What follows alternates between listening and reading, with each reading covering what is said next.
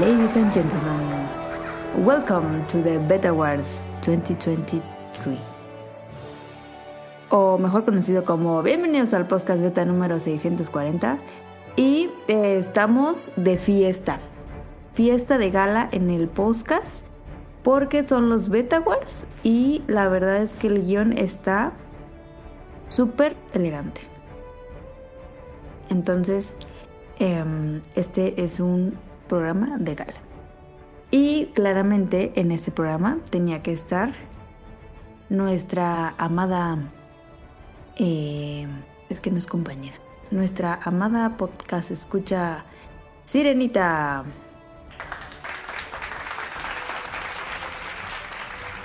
Hola, este, muchas gracias por la invitación. Ya aquí lista llegando un poquito tarde, pero sí ya aquí lista para empezar a hablar de los juegos. Ahí este para los bueno, hay detalles de tiempo, pero eh, sí, sí pude jugar algunos. Entonces ya lista para hablar. O sea, ustedes imagínenos que están, estamos eh, de vestido y de trajecito. Y, y bien arregladas y, todas bien arregladas. Nada ¿Lista que para la foto? el skincare, sí, claro. Y nos acompaña desde Japón el rey de Japón, Ryunjun. Hola, buenas tardes, o noches, o días desde el lugar donde nos escuchen, o el momento que nos escuchen. Eh, yo ando vestido de smoking, por supuesto. Este. el moñito. Y. no, no me gusta el moñito. Bueno, sí. un moñito, un moñito. está bien, está bien, un moñito, un moñito traigo moñito. Y este, pues creo que es momento de, premiar todos los, todas las desarrolladoras grandes están esperando este momento para ver a quién le vamos a dar los premios. Entonces, pues para nosotros un gusto eh, recapitular y premiar a lo mejor de este año. Muchas gracias por invitarme. Y claramente, eh, está de smoking, eh, tipo pingüino con camisita blanca, pero él sí trae corbata, porque él es el que ah, dirige el programa. Trae corbata, pero de esos trajes como que brillan, brillosos. Moderno. Estos premios sí son los de verdad, no es un chiste de Mountain Dew y Doritos, estos sí son los verdaderos premios. Eh, para celebrar lo que ha ocurrido este año en la industria de videojuegos y un poquito de lo demás, eh, como cada año hacemos los Beta Awards, que ponemos diferentes categorías y vamos premiando y tenemos, ya se ha vuelto una tradición tener a Rian y a Daphne o Sirenita eh, de invitados para que nos acompañen con todo lo que hemos jugado este año, que ha sido bastante. Yo me siento contento con todo lo que jugué este, este año. No, no siento que me faltaron tantos como me hubiera gustado. Digo, hubiera podido jugar más, pero estoy contento con la selección de juegos que tuve en este 2023 y vamos ahorita a decidir.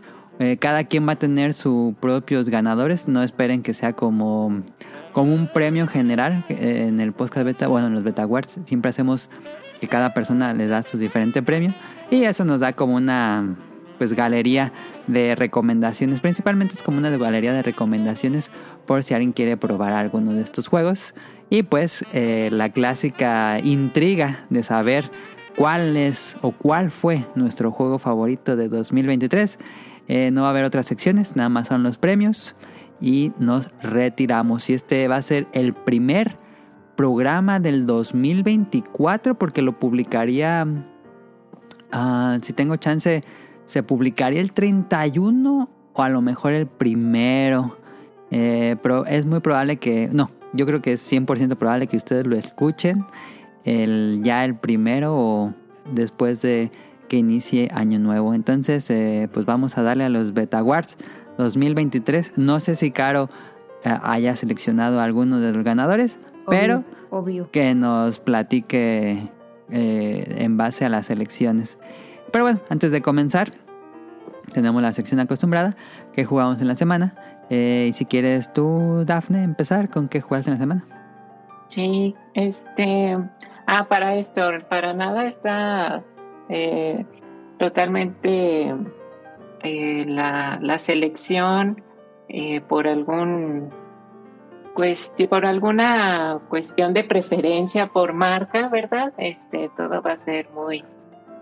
Aunque para Sirenita dicen que el juego del año es Game Pass. sí, porque acá también con, con Rion John que, sí nos ha... Bueno, dejémoslo para más tarde. Eh, no, bueno, ya en sí pasando este de juego, eh, he estado en Baldur's Gate, ese precisamente por, por lo mismo que, eh, bueno, eh, por tiempos, la verdad no, no he podido jugar mucho, pero sí quería estarle avanzando precisamente para este podcast. Y sí, estábamos como decir, bueno, y todavía nos podemos extender más, pero luego dije, ay, no, porque por, por la escuela y demás dije, no, tengo que ya eh, estar, o sea, sí dedicarle y ya traer un poquito ya, ya más centradas mis ideas. Pero sí, este, Baldur's Gate, muy bueno. Ahorita platicamos. Ok, ok. Va a estar ahí en los algún ganador probablemente. Eh, Rion, ¿qué falta en la semana? Le estuvimos dando a Final Fantasy XIV. Ya terminé lo que vendría siendo la segunda expansión que se llama Stormblood, considerando como el juego base este, a Real Reborn.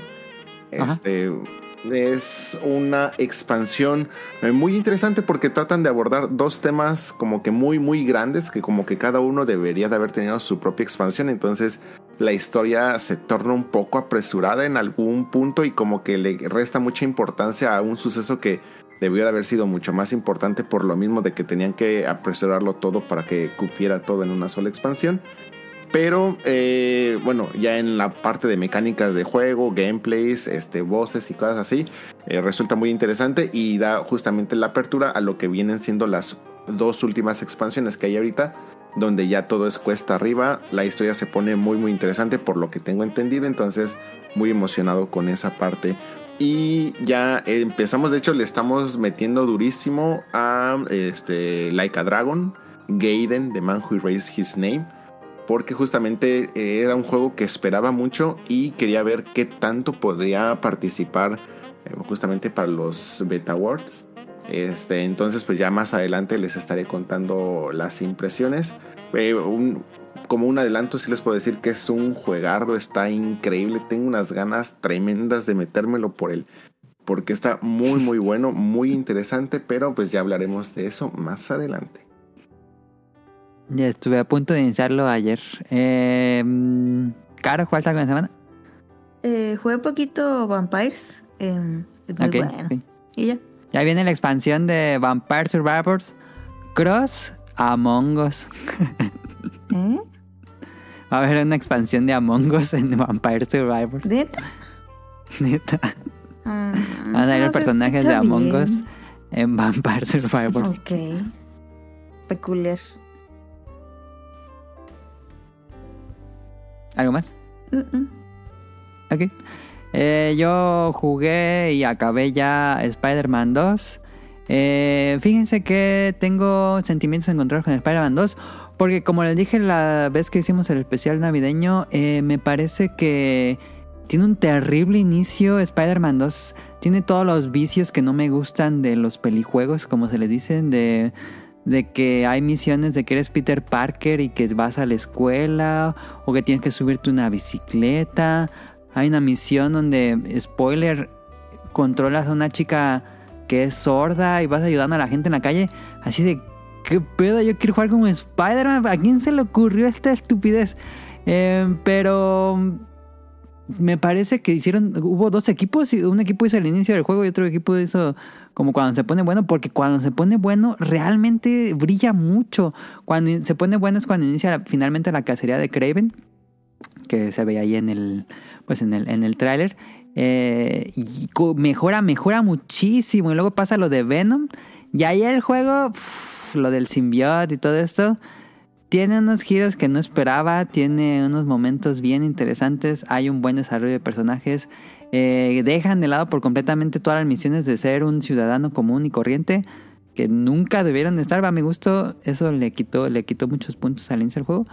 Pero eh, la segunda mitad la disfruté muchísimo. Em, me emociona. Se filtró ahí. Bueno, no es que se filtró, lo- los, hackearon y hubo ahí. eh, se revelaron como los juegos que vienen y parece que viene un juego de Venom. Me emociona porque luego Spider-Man, pues es muy ñoño. Él puede ser hasta incluso cursi. De que siempre la justicia y ser buena persona, pero también dan ganas de volverse loco. eh, y que, seas un antihéroe como Venom me llamaría mucho la atención jugar. Eh, no digo mucho de, la trama, pero me gustó mucho esa segunda mitad. La disfruté. Eh, estuvo raro. Sentí que el inicio mm, lo, lo hicieron para expandir la duración del juego de manera artificial y muy aburrida a mi gusto. Eh, se hubieran ahorrado todo eso que te gustó, unas 5 horas de estas misiones que a mi gusto, pues si vas a caminar en un pasillo, vas a hablar con gente, pues mejoras un video para que no hay casi casi una interacción con el jugador. Entonces me pareció terrible esa edición, pero el juego ya cuando te deja completamente con todos los movimientos que haces como evolucionas el personaje al máximo y tienes un montón de movimientos, tienes eh, gadgets y combos y todo eso y misiones de sigilo y todo eso, entonces eh, brilla alto, incluso las misiones de Mary Jane que estuvieron muy aburridas antes, eh, aquí son mucho mejores, son, son misiones eh, que son como es de Last of Us, eh, pero en general me gustó Spider-Man, me gustó mucho más de lo que pensaba, yo dije, no puede ser que Spider-Man se convirtiera en un juego tan aburrido, pero superando esa barrera me gustó bastante. Y pues bueno, a ver qué sigue con Insomniac. Y va a empezar a jugar eh, este de Like a Dragon, The Man Who Raised His Name. Pero dije, no, voy a armar el Gundam que me dio um, Rion y luego me pongo a jugar Yakuza. Este, pero todavía no empiezo a armarlo. Me puse a hacer un arte. En fin, eh, ahora sí, vámonos directo a los Beta Awards.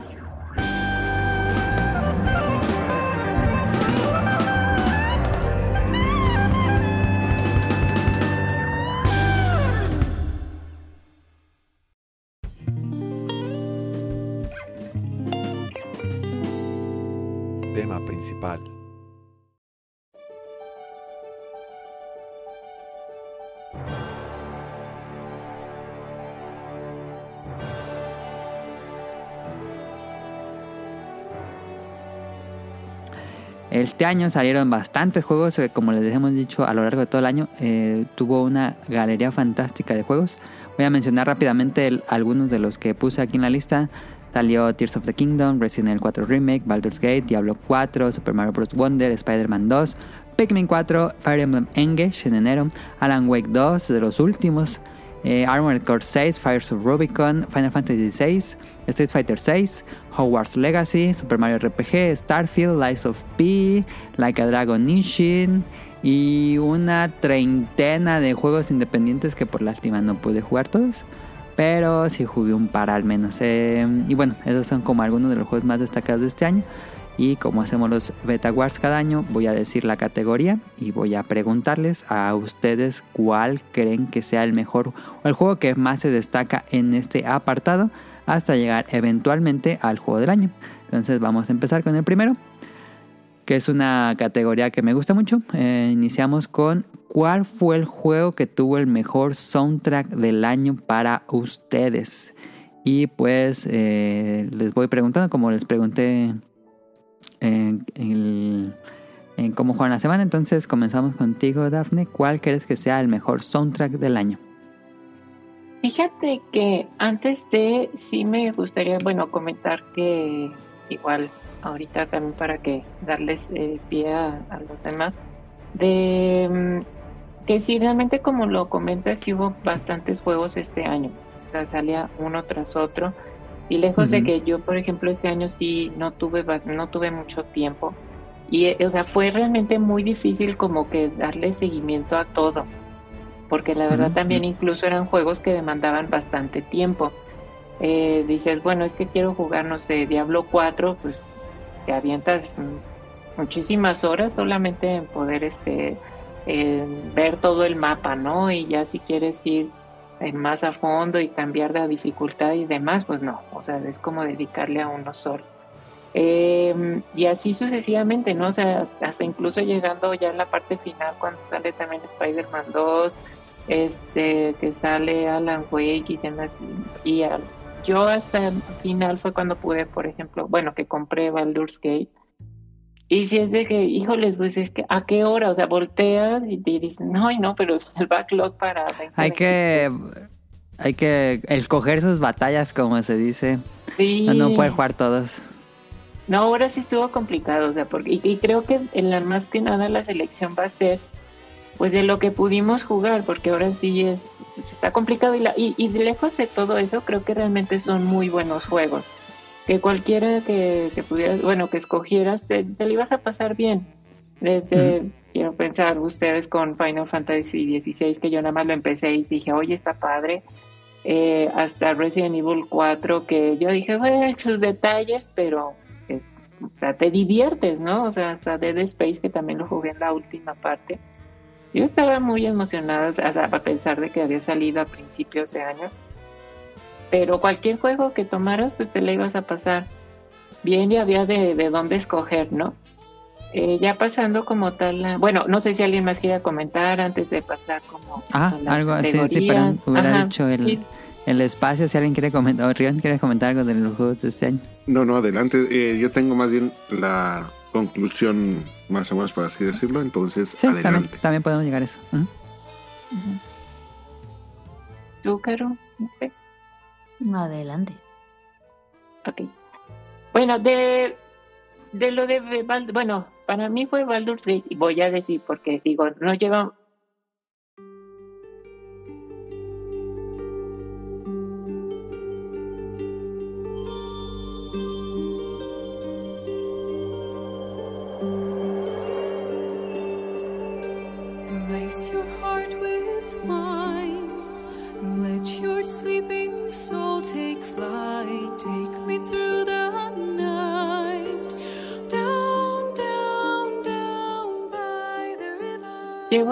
par de horas, este, pero eh, llega un punto sin, de hecho es en el primer acto, eh, eh, llega un punto donde, este, pequeño spoiler, te acercas con un, NPC y de repente quiere, bueno, quiere armar como una canción, ¿no? Este, y ya sé que tú le puedes como ayudar o decir, ay, olvídate, ¿no? Y dices, bueno, pero pues hay que ayudarle, ¿no? Hay que ser como la, la buen personaje.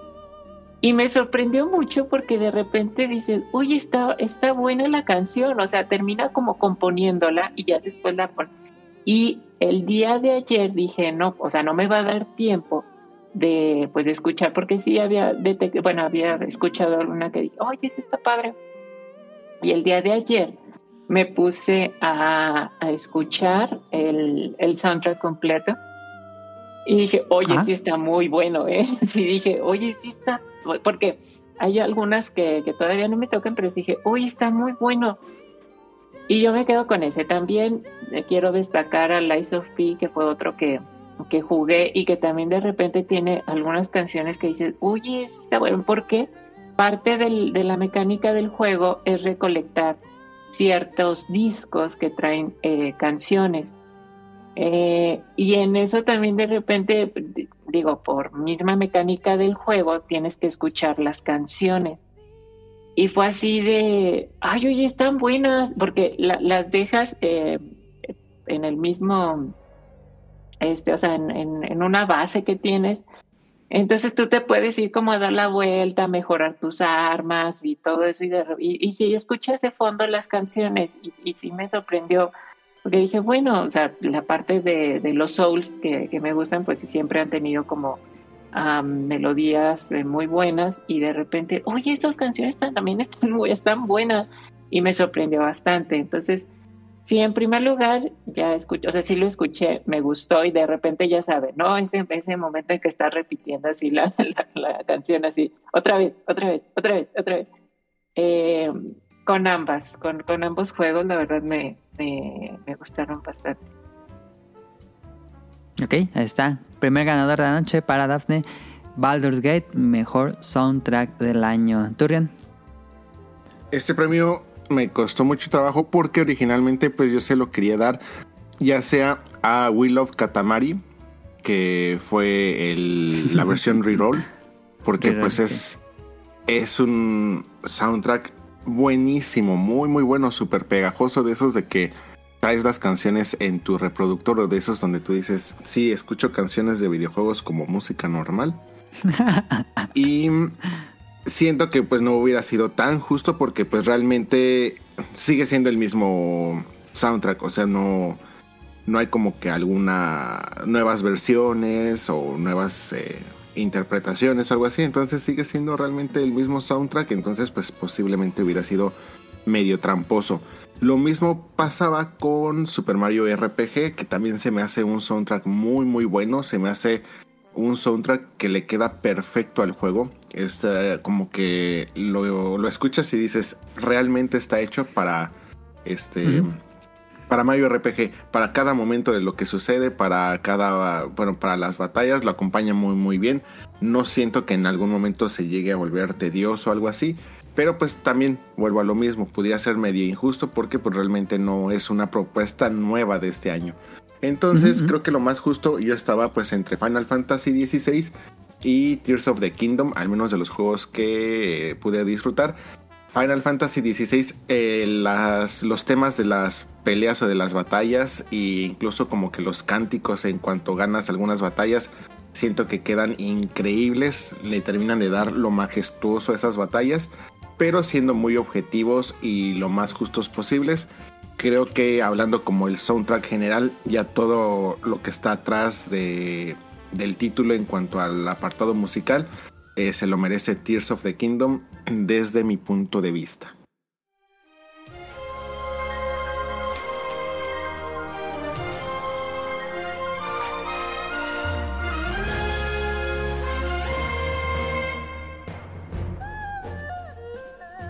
Buena edición, ahí está. Tears of the Kingdom para Rion. Es buenísimo el, el soundtrack. Quizá muchas canciones de Breath of the Wild, pero las nuevas son muy, muy, muy, muy, muy buenas. Eh, ahí está el premio de mejor música. En cuanto a mí, el. Estaba entre también Final Fantasy XVI, Zelda, Armored Core 6, que tienen ahí un synthwave bien interesante. Luego ahí hace el, el breakcore. Pero ustedes me conocen, ya saben a quién se lo voy a dar. Esta categoría la gana sin duda porque es un soundtrack que escuché mucho fuera del juego. Me encantaba en el juego, le subía todo el volumen a la tele, pero eh, lo, escuché mucho fuera del juego. Es Bomb Rush Cyberpunk. Laptop.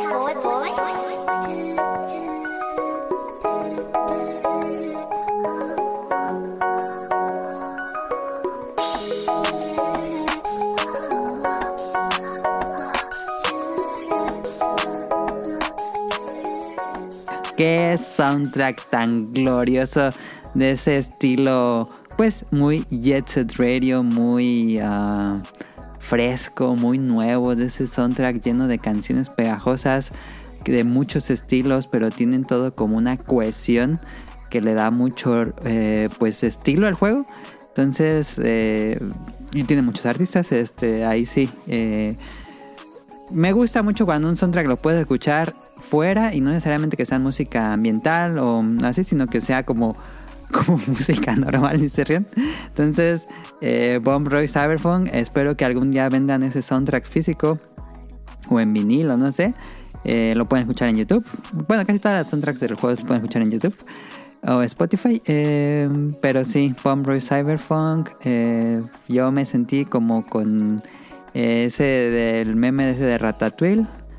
Eh, Se lo doy a ese a este juego independiente que pues es un es en, en la esencia en la escuela Jet Set Radio. No sé si Caro tengas alguno o nos pasamos al que sigue. Pues yo, yo se lo quería dar también a Tears, Ok, sí, sí, se vale, se vale. porque es muy bueno. Ahí está. Entonces, vamos al segundo premio de la noche. Mejor dirección de arte. Y aquí siempre hago la aclaración año con año. Ya van a estar cansados. Pero dirección de arte no es igual a gráficos. La dirección de arte es pues toda la dirección que conlleva el estilo que va a tener el juego. Y gráficos pues ya son las texturas, los modelos 3D, toda la parte que ya vemos en el videojuego, pero el estilo, la dirección de arte pues es un poco más tal cual la dirección que va a tener los gráficos del juego. Entonces, eh, aquí comenzamos de nuevo con Daphne, mejor dirección de arte. No, si quiere alguien más para ir intercambiando también. Ah, ok, ok. Este, entonces, Rian. Perdón, me estaba ahogando con una papa. Pero, No. Rion, por favor. O sea, sé que a veces no coincidimos, pero no, ya voy, voy a dejar mi carta póstuma y todo se lo voy a echar la culpa a Serenita. Eh, para dirección de arte, este también tenía varios candidatos interesantes. Voy a tratar de ser muy, este, muy breve. Eh, No te preocupes. También aquí tenía un candidato muy fuerte que era Super Mario RPG. eh, pero creo que la dirección de arte del Mario RPG original tiene muchísima plusvalía. Y en Sí. estos nuevos gráficos que adopta para la nueva versión de Switch, eh, a pesar de que se me hace que sigue manteniendo la esencia, no es lo mismo. Siento que este era un arte un tanto distinto. No siento que sea malo, no siento que se vea mal, pero definitivamente la versión original tiene, desde mi punto de vista, porque no sé nada de arte, eh, se me hace una dirección de arte muchísimo, mm, bueno, más superior que la de Switch. Entonces, Ajá. creo que para la parte de arte, me- bueno, se lo va a tener que dar a Super Mario Bros. Wonder. Este, sé que a lo mejor a muchas personas no les gustó todo este elemento psicodélico que adopta el título, pero Creo que lo más interesante. creo que justamente Porque es- cuando- eso lo diferencia de, su- de la serie New.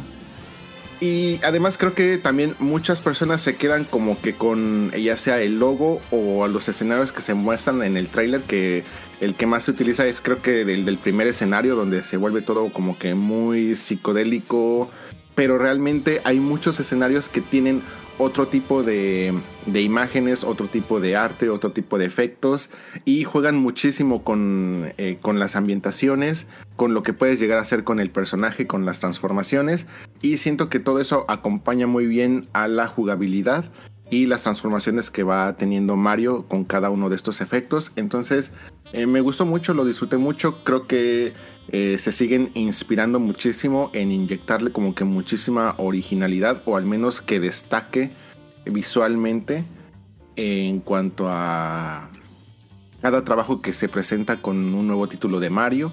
Entonces, eh, si bien, como ya hablamos en el propio programa de Super Mario Bros. Wonder, hubo varias cosas que me dejaron insatisfecho, creo que la dirección de arte está muy, muy bien lograda. Sí, es muy bueno en cuanto a dirección de arte. Y tiene muchas referencias a los juegos clásicos en los en la, como gesticulación, las poses de los monos. Y que ahora tenemos como un personaje o personajes más estilizados como libros de colorear. Eh, me encantó, me encantó esa edición. Y qué bueno que no, siempre digo lo mismo, pero qué bueno que no, que no tomó un tono más realista tipo la película, que la película no es realista, pero como ese, ese estilo que bueno que, que se alejó por completo y tuvimos como personajes más 2D.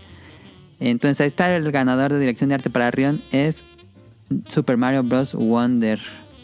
Eh, ahora sí, Daphne. Sí. Este, bueno, primero voy a decir quién, a quién no se lo doy. Eh, pero bueno, más que nada es por eh, temas de que, del tiempo. A mí ahorita que estoy jugando Baldur's Gate me gustó mucho eh, desde que inicias y la creación del personaje, que tengas todas estas eh, vaya, variedades. Eh, y ya que empiezas, que si estás en una eh, nave, ese es el principio del juego, eh, o sea, no, es la, la cinemática. Am, los enemigos, este, todo lo que aparece en un principio es como, wow, qué padre, ¿no? O sea, hay muchísima variedad. Pero, y, y bueno, y a todo esto se ve que a futuro, híjoles, van a implementar muchísimas, muchísimas cosas. Pero pues como todavía eh, no avanzo tanto y sí le dediqué mucho más tiempo y también me gustó mucho, yo sí me quedaría en este caso con Lies of P porque Está bien, sí, este, sí. Es, es un juego que eh, li- literal saqué todo, ¿no? O sea, bueno, le di, este, fueron las tres vueltas. Eh, vaya, sí, como que sí me gustan ese tipo de juegos, ¿no? Eh, pero me gustó mucho eh, todo lo que, mm, o sea, cómo interpretaron todo lo de el cuento de, de Pinocho. Eh. Cómo fueron creando esta la ciudad, este, los personajes, los jefes también. Y vaya, me sorprendió. Entonces sí era, era un juego, bueno, eh, era un juego que sí había estado como a la expectativa de, bueno, se ve bien. Tiene muchos detalles este, jugables, pero bueno, estamos hablando de la, de la dirección. Del arte, sí. Ajá, del arte. Entonces, para mí sí, sí me gustó. O sea, cada eh, locación que si la ciudad, la fábrica, eh, vaya hasta el pantano, eh, ya hasta en unas cuevas y todo eso, dices, oye, está, está muy bien creado y cómo, cómo reinterpretan todos los, los aspectos del, del cuento. Sí, estuve viendo Lies of P en los streams de Sirenita, pero sí, me gusta, me gusta mucho la dirección de arte, es como muy aplaudible para un equipo que no es tan grande. eh, y me gusta que los enemigos, pues yo pensaría que van a ser puras marionetas o cosas así como eh, más clásicas, pero no, hay unos monstruos muy Bloodborne, creo que es la mayor inspiración, pero eso me, eso me gustó. Sí, porque, o sea, crees que vas por una línea al principio que van a estar saliendo siempre las marionetas, pero conforme va avanzando, pues se va volviendo más turbio, ¿no? De hecho, en alguno de los streams decimos, oye, ¿en qué, momento pasamos como de las marionetas a, a este tipo de, de jefes todos, am, vaya, no sé. Pues ¿cómo como decir? aberrantes con Sí, pústulas y Ajá. tentáculos. Sí, y, y te quedas, oye, ¿qué pasó? O sea, no sé si está- me cambiaron el juego. Y de hecho la, la parte final también es, es muy buena, o sea, ya cuando estás en, en la isla y todo. Eh, muy bien, a mí, yo me quedo con eso. Ahí está. Eh, para mí, mejor dirección de arte. Uh, va a sonar a disco, pero bueno. Eh, yo también estaba pensando en hacerla a Super Mario Bros. Wonder.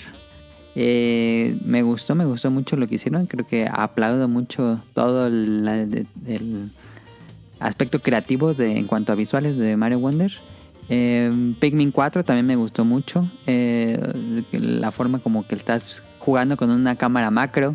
O de Legend of Zelda, aunque bueno, este es muy similar al otro, pero eh, también me gustó mucho.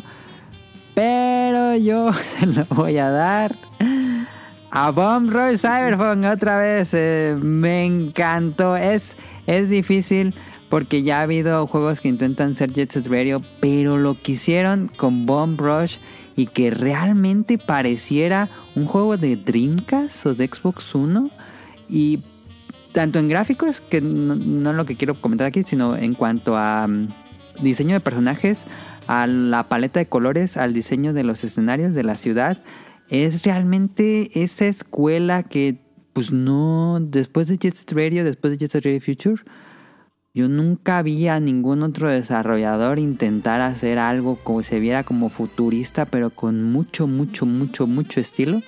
Eh, con influencias del manga, con, con influencias de arte europeo, con... Bueno, Jet Set Radio es así, cosa que, a mí me encanta. Entonces, sí, cuando entré a las ciudades y que cada una ciudad tiene una paleta de colores muy bien definida, eh, y que eso mismo pues te da diferentes moods junto con la música, eh, sí, sí es así como que lo lograron, como que estudiaron lo que hacía grandioso a Jet Set Radio y no copiaron las ciudades, no copiaron los colores, no copiaron tan tal cual eso ellos hicieron eh, basándose en un estudio de Jet Set Radio hicieron esta esta nueva ciudad. Ah, me encantó, me encantó como así hasta que eso va más por diseño de juego, pero el el circuito donde vas a estar haciendo los trucos y grafiteando, este, les quedó muy bien. Entonces, sí, Bomb Cyberpunk, aunque lo jugué en Switch, creo que debo comprar la versión para Play 5 para ver cómo se ve ahí. Pero me, me encantó el, en cuanto a puro de dirección de arte, emulando un estilo de inicios del 2000 gráficamente, pero la dirección de arte les quedó de 10 a mi gusto. Y como les digo, ya hay varios juegos hace unos años de que intentaron hacer esto de Jet Set pero se iban por otro lado y se veía cheap, se veía barato, se veía de mal gusto incluso. Pero Bomb Rush muy, muy elegante, muy, muy bien. Toda la dirección de arte que tiene este juego. Este, ahí está. Vamos a la siguiente categoría para ir avanzando. Ahora sí, ya, dij- ya dijimos dirección de arte, ahora sí hay que decir cuáles son los mejores gráficos que vimos este año. Y no sé quién quiera comenzar. Si quieres tú. ¿O comienzo yo? Ah, ok, yo, yo, yo. Mejores gráficos. Para mí, yo pensaba que iba a ser Spider-Man 2. Y la verdad es que Spider-Man 2 luce bien en algunas cosas. Pero no luce tan bien. Incluso me parece que luce mucho mejor God of War Ragnarok. Y bueno, para mi gusto, el mejor juego de Play 5 gráficamente es Horizon. eh, Forbidden West. Pero en cuanto a mejores gráficos que yo vi este año y que dije, esto se ve súper increíble de que se nota que tiene un presupuesto de millones y millones y millones, considerando el estudio, eh, es Resident Evil 4 Remake. Sí, me voló la cabeza, se ve increíble, ya tenían un, trabajo muy bien con su motor, el R-Engine, no sé cuál versión sea esta o si sea R-Engine. Pero no, creo que ese es un real 4. Bueno, no estoy seguro. Pero el remake de Resident Evil 4 se ve increíble. Sí se ve. A mi gusto es el juego que mejor se ve este año. Y también se acercó Final Fantasy, pero bueno, este igual alguien me lo menciona, pero a mi gusto Resident Evil 4 es el juego que tiene los mejores gráficos de 2023. Eh, ¿Jan? Eh, de hecho, justamente yo también estaba entre Final Fantasy XVI y este Resident Evil 4. Y al final también me incliné por Resident Evil 4. Por la razón de que siento que eh, los gráficos en Final Fantasy XVI no llegan a ser tan constantes. Exactamente. Este, hay unas partes en las peleas que se ve impresionante, increíble. Yo Sí, sé que los sí, que sí, tengan eh, pantallas con resoluciones 4K o superiores han de haber gozado la experiencia de una manera impresionante. Pero eh, sí hay unas partes en otro, en otras partes del gameplay donde no es tan constante, no se ve tan increíble, no se ve tan guau, hasta incluso se llega a ver medio genérico, por así decirlo, hasta incluso con ciertos assets y cosas así que como que compraron ahí de la eh, de un real shop o algo así. Pero sí, sí, sí. este, vamos, en lo que son eh, todas las cinemáticas, se dejaron todo el presupuesto en las cinemáticas, se lo aplaudo mucho, eh, te llegan a dar una experiencia impresionante, pero Resident Evil 4 no solamente es la cuestión del gráfico, sino que además es constante desde que empieza hasta que termina y que además todo eso le atribuye a la jugabilidad. Realmente te llegan a sentirte, logran una mejor inmersión a toda la parte terrorífica o a toda la parte de que debes de sentir como que o te debes de sentir como que desprotegido o vulnerable o en ciertas partes como que eh, tienes que ir como que con más cuidado porque no, lo- no alcanzas a ver qué hay más adelante, pero por los efectos de las luces, todo muy muy bien cuidado, realmente se ve que le dedicaron muchísimo tiempo, mucho amor al título y definitivamente creo que son los mejores gráficos de este año. Ahí están. Coincidimos ahí.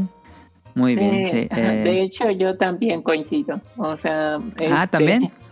Sí, no lo ves, este, digo, pues ya tú también lo pudiste ver en, en la televisión. No, se ve impresionante, si te quedas de wow. Que fíjate, también voy a decir que eh, Dead Space no tampoco está nada mal, ¿eh? O sí, sea, se ve muy bien. Sí. se ve muy bien, o sea, qué curioso que al final, bueno, sean remakes de los que estemos hablando, pero pues vaya, al tener como la base ya del, del juego, creo que se pudieron dedicar mucho Sí, que más cuando es un remake creo que tiene que brillar en gráficos. Sí, definitivamente. Lo mismo que pasó con Demon Souls, ¿no? Que, que también se veía Ajá, ajá. impresionante, aunque el juego era el, el mismo, ¿no? Este, pero eh, sí, o sea, de Dead Space sí puedo decir, wow, este, también se ve muy bien. Muy oscura en algunas partes, eso sí, digo, a diferencia del... Así era el juego original. Ajá. Eh, nada más que aquí al, al, al, pues ya está como renovado y que la, las sombras y todo eso. Pero a lo mismo coincido con ustedes, o sea, Resident Evil 4 pues, se ve muy bien. Aparte, bueno, al menos cuando yo lo jugué, pues estaba, como dice John, pues muy, muy bien pulido, ¿no? O sea, no es como que, que estuviera fallando en, en eso, este, corría- corre bien. Y, y te encuentras también una variedad de, de escenarios y en todos está, está bien, luce, luce bastante. Entonces sí, igual yo también me quedaría con, con ese juego. Ahí está, opinión unánime. Mejores gráficos, todos se los dimos a Resident Evil 4 porque sí, les quedó de 10 a, a Capcom. A ver qué remake nos espera eh, de Resident Evil en próximos años. Eh, pero bueno, ahí está. Vamos al siguiente premio de la noche.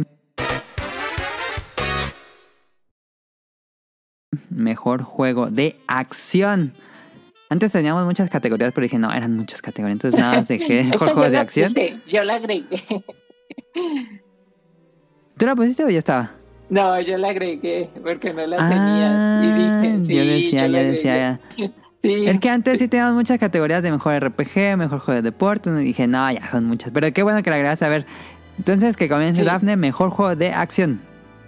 Fíjate que más que nada sí quería hablar de, bueno, este, a pesar de que ya me conocen y que soy muy fanática de los, de los Souls y que jugué muchísimo Lies of P, o sea, la verdad es que tiene muchos detalles ese juego, eh, que se ve que es de primer, o sea, el primer juego del, del estudio de esta, de este estilo, y pues la verdad, a pesar de que fue todo, si es todo mi juego, yo quería más que nada también destacar Armored Core porque eh, para mí eh, no fue un game changer, ¿no? O sea, realmente lo empiezas a jugar y, y es como empezar a, o sea, lo que hablamos en su momento cuando hicimos el, el podcast, eh, fue así de, no, no inventes, ahora tienes que, jugar tridimensionalmente, este, eh, vaya con, con todo, ¿no? Que si el ataque de los, de, de los brazos, los misiles, etcétera, estarte moviendo, acercarte en impulso. Entonces para mí fue wow, increíble. Y más que nada, o sea, sí lo puse y lo puse, o sea, con precisamente eso para darle, porque sé que no se va a hacer como el, no va a ser el mejor este juego. Sin embargo, pues dentro de, de su categoría, híjoles, está increíble. Yo, yo sí invito a la, a la gente que, que lo pruebe. Ahí está, no, pues yo coincido totalmente, es sin duda, no hay ni de cerca otro juego que se llame de acción, que tenga la acción que tenga Armored Core. Es frenético, brutal, te mantiene al límite, es, es una joya en cuanto a un juego de mechas. eh, y bueno, si quieren jugar un juego de acción que signifique realmente la palabra acción, está Armored Core. No hay ni cómo moverle. Ahí hubo muy buenos juegos. eh, me gusta mucho el sistema de combate de Final Fantasy. Me gusta el sistema de combate de Spider-Man. Pero no es la, la adrenalina que te da Armored Core. No sé Exacto. tú, Ren. El problema es de que yo no jugué un título de acción propiamente en, en mi No, año. sin problema. O sea, este, todos, o sea, vam- vamos, o, o es plataforma, o RPG, o... Creo que lo más acción o lo más apegado a acción que jugué fue Elden Ring y pues no es de este año, entonces pues yo estoy fuera de esa categoría. Yo creo que mm, tanto Final Fantasy como Resident 4 se- están, están ahí bailando entre acción y horror y acción y RPG. Aunque siento que incluso Final Fantasy es más acción que RPG. Eh, Sí, eh, tienen ahí varios elementos, pero pues, eh, por ejemplo, justamente lo mismo, Final Fantasy XVI tiene eh, otro también de sus grandes problemas, como lo hablamos en, en su respectivo programa, pues fue el ritmo o la Sí. consistencia de, de la acción. Entonces, eh, no, no, o sea, si lo pongo ahorita a comparar con lo que ustedes jugaron en Armored Core por los gameplays que he visto, pues nada que ver. Entonces, pues creo que eh, me quedo fuera de la, de la categoría. Ah, guau, guau, guau, guau, Ok, ok, ok. no te preocupes. Esta categoría la había puesto, o antes siempre estaba al final. Eh, No, si quieres cámbiale el final, porque yo también la puse ahí de, de contrabando. Ah, ok, la ponemos al final. Perfecto. Ok. Este, sí, porque es como para lo que se viene. Pero sí, sí la ponemos al final. Este. Y aquí entramos a las categorías de mejor juego de Switch, PlayStation, Xbox, Independiente, ya, ya hay para las últimas. Entonces comenzamos con el Nintendo Switch. Esta sí podría hablar caro. Eh, ¿Cuál creen que fue el mejor juego exclusivo de Nintendo Switch este año? Que realmente fue una gran galería de juegos exclusivos de Nintendo Switch. Sin duda, mucho más que las otras dos. Entonces creo que esta se le podría hacer la más interesante.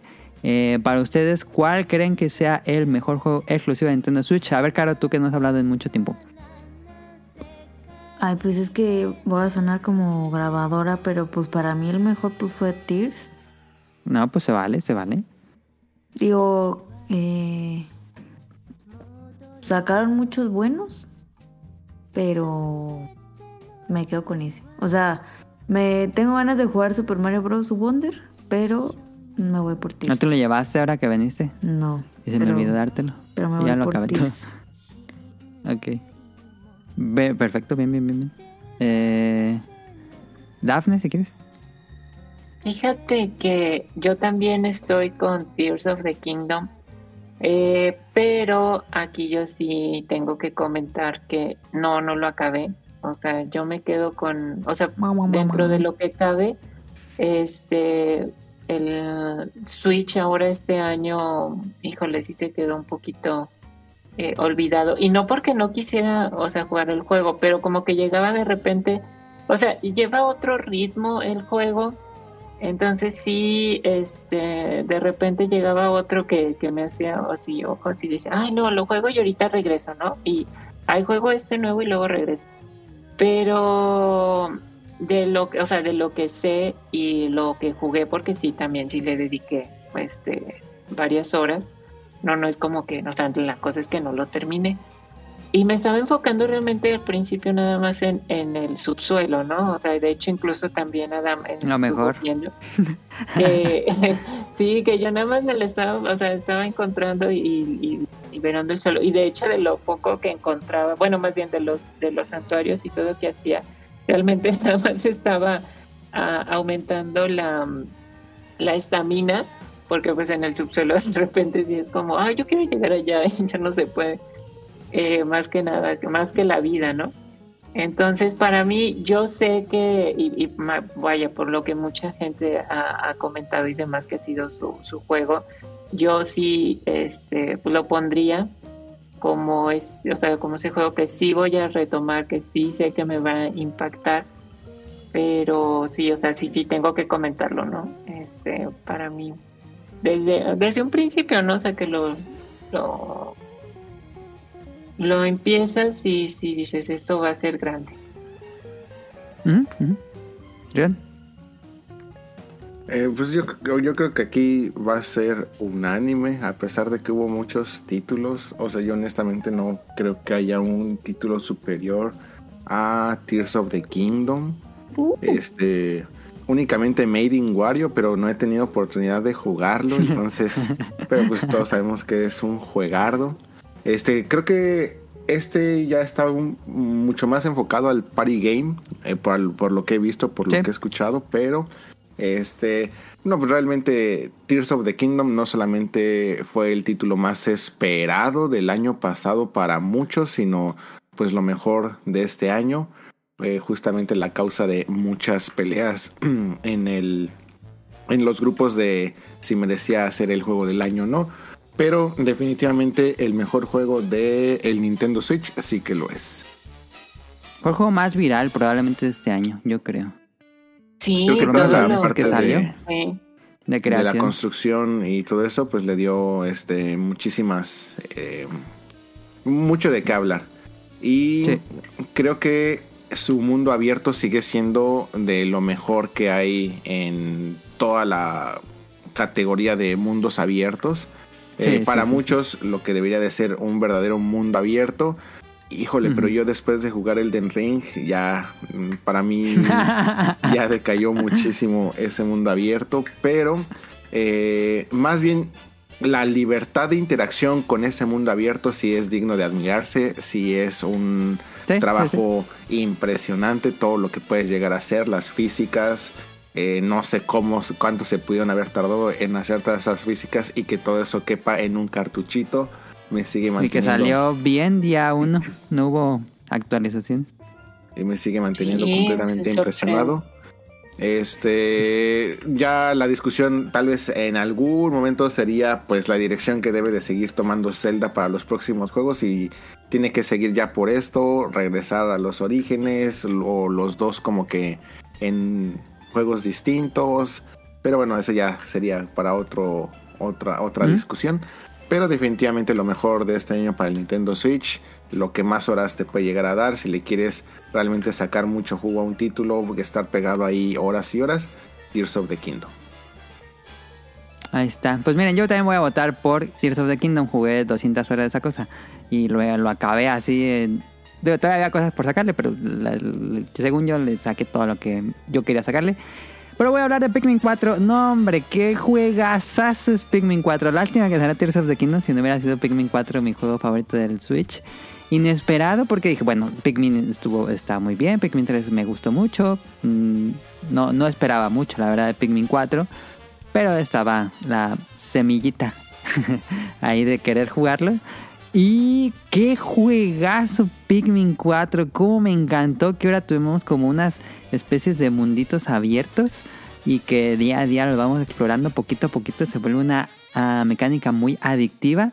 Y cuando lo acabas es cuando empieza el verdadero juego. Porque te desbloquean un modo de jugar muy eficientemente si no quieres que se acaben los días porque te dan un límite de tiempo y luego te, te desbloquean más cosas en los niveles que ya había sido para desbloquear finalmente un jefe secreto y un calabozo secreto entonces eh, es un juego que brilla mucho no solo la campaña sino cuando lo terminas y todo el contenido que te va a dar son como 50 horas pero creo que es una evolución muy interesante de la serie Pikmin y creo que con, lo que hicieron pueden expandir mucho más las ideas. Eh, realmente eh, fue una sorpresa para mí lo que me dio Pikmin 4. Real- sí fue como de, bueno, va a ser un jueguito bonito y cuando lo jugué me sorprendió mucho y no pude dejar de jugarlo hasta que lo acabé al 100, voy a decir lo acabé al 100, 100, 100%. Entonces, eh, rara vez me hace un juego jugarlo así, entonces eh, muy contento, muy muy contento con Pikmin 4, pero como les digo, mi voto va para Tears of the Kingdom por ya todo lo que mencionaron, para no repetir. Entonces ahí está, que bueno, en general Nintendo Switch, muy buena galería de juegos este año. Fire Emblem, Advance Wars, Pikmin 4, eh, Tears, eh, Mario Bros. Wonder, Mario RPG, eh, Made, Made in Wario, ¿cómo se llama? Creo que se llama... Creo que se llama Made in Wario, no, no me acuerdo cómo se llama, pero bueno. Sí WarioWare, tuvimos creo. mucho- WarioWare Inc. o algo así. Sí, algo de, de igual. Pero ahí tuvimos muchísimo contenido para hacer de los últimos años del Switch. Eh, me gustó, me gustó este año. En general, el Switch tuvo, ha tenido muy buenos años y este creo que no fue la excepción. Eh, pues vamos a la siguiente categoría. Mejor exclusiva de PlayStation. Mejor juego exclusivo del PlayStation. No hay tantas opciones, claramente. Entonces, a ver, comenzamos con Rion. Pero ya, Aquí se ya era necesario darle por fin un, un premio a Final Fantasy. Este. me gusta mucho la IP, me gusta mucho toda la franquicia de Final Fantasy. Incluso, pues también lo hablamos en su momento en el programa especial este, sobre Final Fantasy XV, que pudo haber sido un gran, gran juego y que de hecho me, ve- me vine enterando después de ese programa que muchos de los problemas que nosotros le atribuimos a Final Fantasy XV se resolvían en la última versión, que ya fue, no, no me acuerdo cómo se llama, si Final Fantasy XV Gold Edition, algo así. Algo Este, así. Pero eh, me disfruté muchísimo Final Fantasy XVI. Este tiene algunos problemas o algo así. No sé si vayan a, a continuar también como que por, eh, por esta situación. Pero siento que sí se aleja ya un, un poco de lo que veníamos conociendo o sintiendo por Final Fantasy.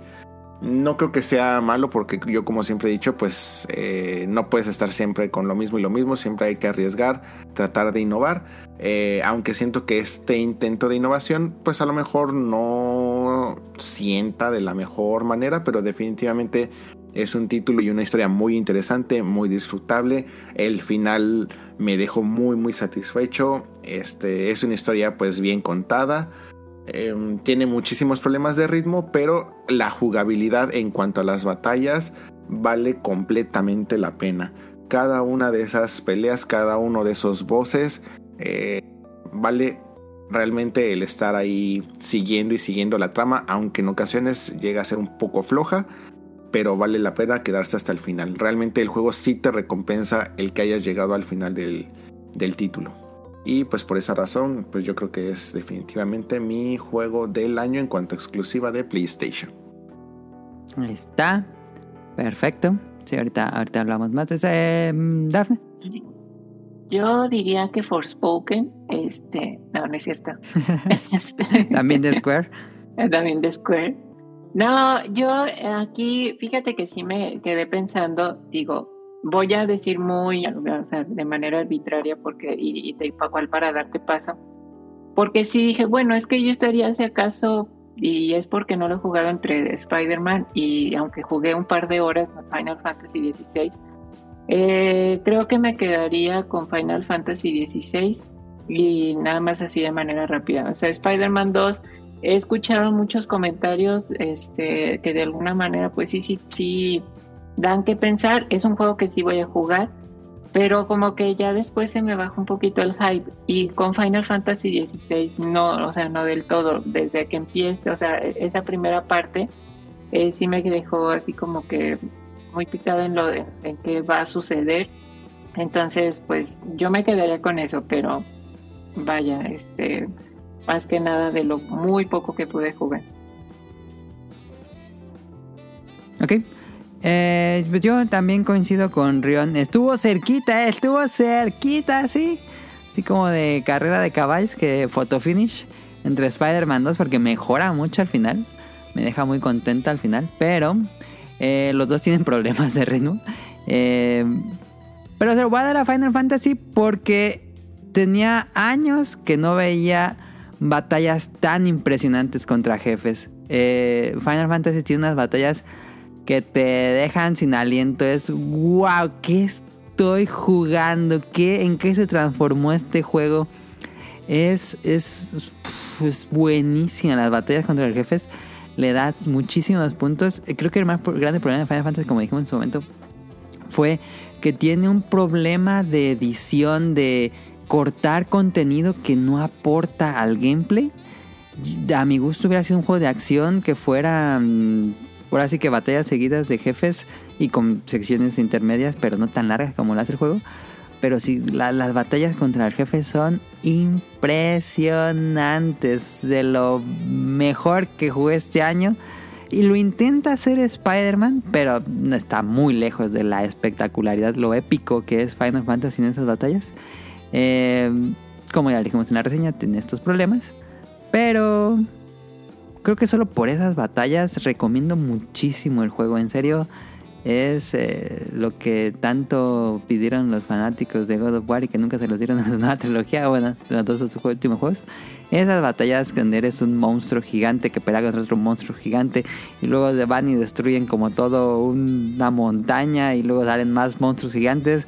Eh, y se juega bien, no son puros. Uno podría pensar que siendo criaturas tan gigantes serán puros Quick Time Events, pero no, es un juego de acción bien que tiene counters, que tiene defensa, que tiene poderes de alcance, combos.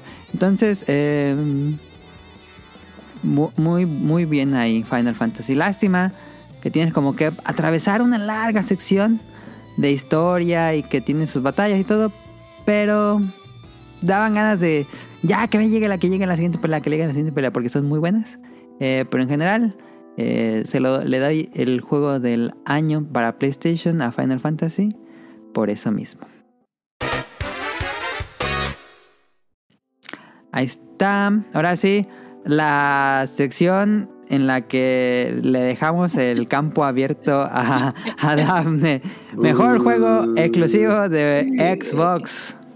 No, ahí sí. Este año sí, sí, sí hubo. Eh, a diferencia de otros años, Sí. este año sí hubo, Sí hubo. tuvimos, tuvimos bastante. Sí, Unos tres. Pues, A ver, este, Starfield, Forza, Hi-Fi Starfield, Rush. Forza, Hi-Fi Rush, que son como los, los tres principales, bueno, de los más este, emblemáticos, ¿no? Este, desafortunadamente no, no tuve tampoco tiempo para dedicarle a, a los juegos. O sea, sí, cuando salió Starfield la idea era eh, empezar a jugarlo. No pude avanzar este realmente mucho. Sí, sí, me quedé bueno, al comienzo. Eh, Hi-Fi Rush también hablaron, pero fíjate que de ese juego no, no, como que no, desde un principio no, no, no. Digo, para muchos No llamó. uno- ajá, ha sido que lo mejor que sacó Xbox, o sea, para muchísima gente. Yo la verdad no, no me atrapó, o sea, no lo vi y dije, ah, se ve bien, pero no. ¿Te no. alejó su estilo visual o su gameplay? Sí, las dos, o sea, como que dije, Ok, ok, ok. Ah, no, pasa. Eh, y aquí sí también digo, estuve jugando, pero estuve jugando otros juegos que no son exclusivos, pero sí se lo tuvieron que dar a alguien porque sí fue un juego que, que sí de vez en cuando, así como para un ratito, es este Forza. Am, Redfall. No, ay, bueno, de hecho, fíjate que también curioso cómo le lo, lo apalearon también, que porque dicen, no, es que no hay este, digo, ahí sí desconozco, dicen que sí estaba muy roto al principio, muy, muy roto. Pero no con eso de que está el, el impuesto de Xbox, el Xbox está. Eh, no, no, pero no, ya hablando en serio, no, jugué Forza, eh, sí me divierte así de vez en cuando, así, ah, vamos a jugar nada más una carrera, ¿no? Como para despejarnos un poquito, para jugar algo, o que agarro la Rock Ally y me pongo a jugar así un poco. Este, yo se lo daría, pero ahora lo que sí me faltó ahora sí fue tiempo, tiempo, porque no, no, no, si acaso es cuando, cuando puedo jugar son los fines de semana y sí, ahorita. Eso sí, la, la gran ventaja es que con Game Pass pues, todo está saliendo ahí y si quieren con nada más El comercial, la- ahí va el comercial. sí, ya juegan todos los este, eh, exclusivos. Pero no, yo se lo daría a Forza, pero más que nada por, porque sí, los otros no. ¿Crees que este Forza es lo suficientemente, mm, cómo decirlo, bueno para que cumpla las expectativas que se tenía de un nuevo No, Forza está Motorsport? mejor, no, está mejor el Horizon. O sea, si quieren jugar un, un Forza este divertido, este que, que realmente también este, estés por eh, todo, o sea, en este caso que fue en México por diferentes locaciones, este, así como más más like y ese más arcade, no, yo, yo sí digo, ah, bueno, o sea, entre uno y otro, hasta eso fíjate que de repente sí digo, ay, y si mejor me regreso al, al Horizon. Al Horizon, ok. Sí, no, porque a mí sí, sí me, o sea, como que es más, este, más, ¿cómo decirlo? Más técnico, más metódico. Sí, acá sí de plano es a ver, no, no te vayas a salir a ver este las posiciones. Te multa más. Este, Sí, exacto, y luego ya te saliste de la pista. No, allá tú vas como quieres, ¿no? O sea, no Ah. importa, sí. Em, pero bueno, también gráficamente pues, se ve muy bien. Sí. Mm, Eso sí, lo ves y dices, wow. Ahí está. Mejor exclusiva de Xbox. Forza Motorsports. ¿Tiene nombre? O digo, ¿nombre o este ya es nada más así otra vez? No, creo que ya nada más se quedó así. Ok. Eh, ahí está, la mejor exclusiva de Xbox. Yo me quedé con ganas de jugar Hi-Fi Rush. De todos esos, yo me quedé con ganas de jugar Hi-Fi Rush. Creo que fue el único. Mejor juego independiente de este año. Claro, se lo daría a Vampire Survivors, pero por lástima es un juego del año pasado. Ah, Pero tú se lo darías a Vampire. es que sí está muy bueno. Sí, yo sí se lo daré. Ok. Eh, no sé si Rion tenga alguno para el mejor juego independiente. Es que no jugué ninguno del año. Los independientes que jugué fue Vampire Survivor y Suika Game. Ah, sí, es cierto. Suika Game es del de este año. 2021, no es del 2021. Ah, bueno, apenas salió en Switch este año, pero si es eh, en móvil debe ser as viejo. No, no, no. De hecho, el juego originalmente es en Switch. O sea, no, no existe otra versión de, del juego. O sea, existen muchos.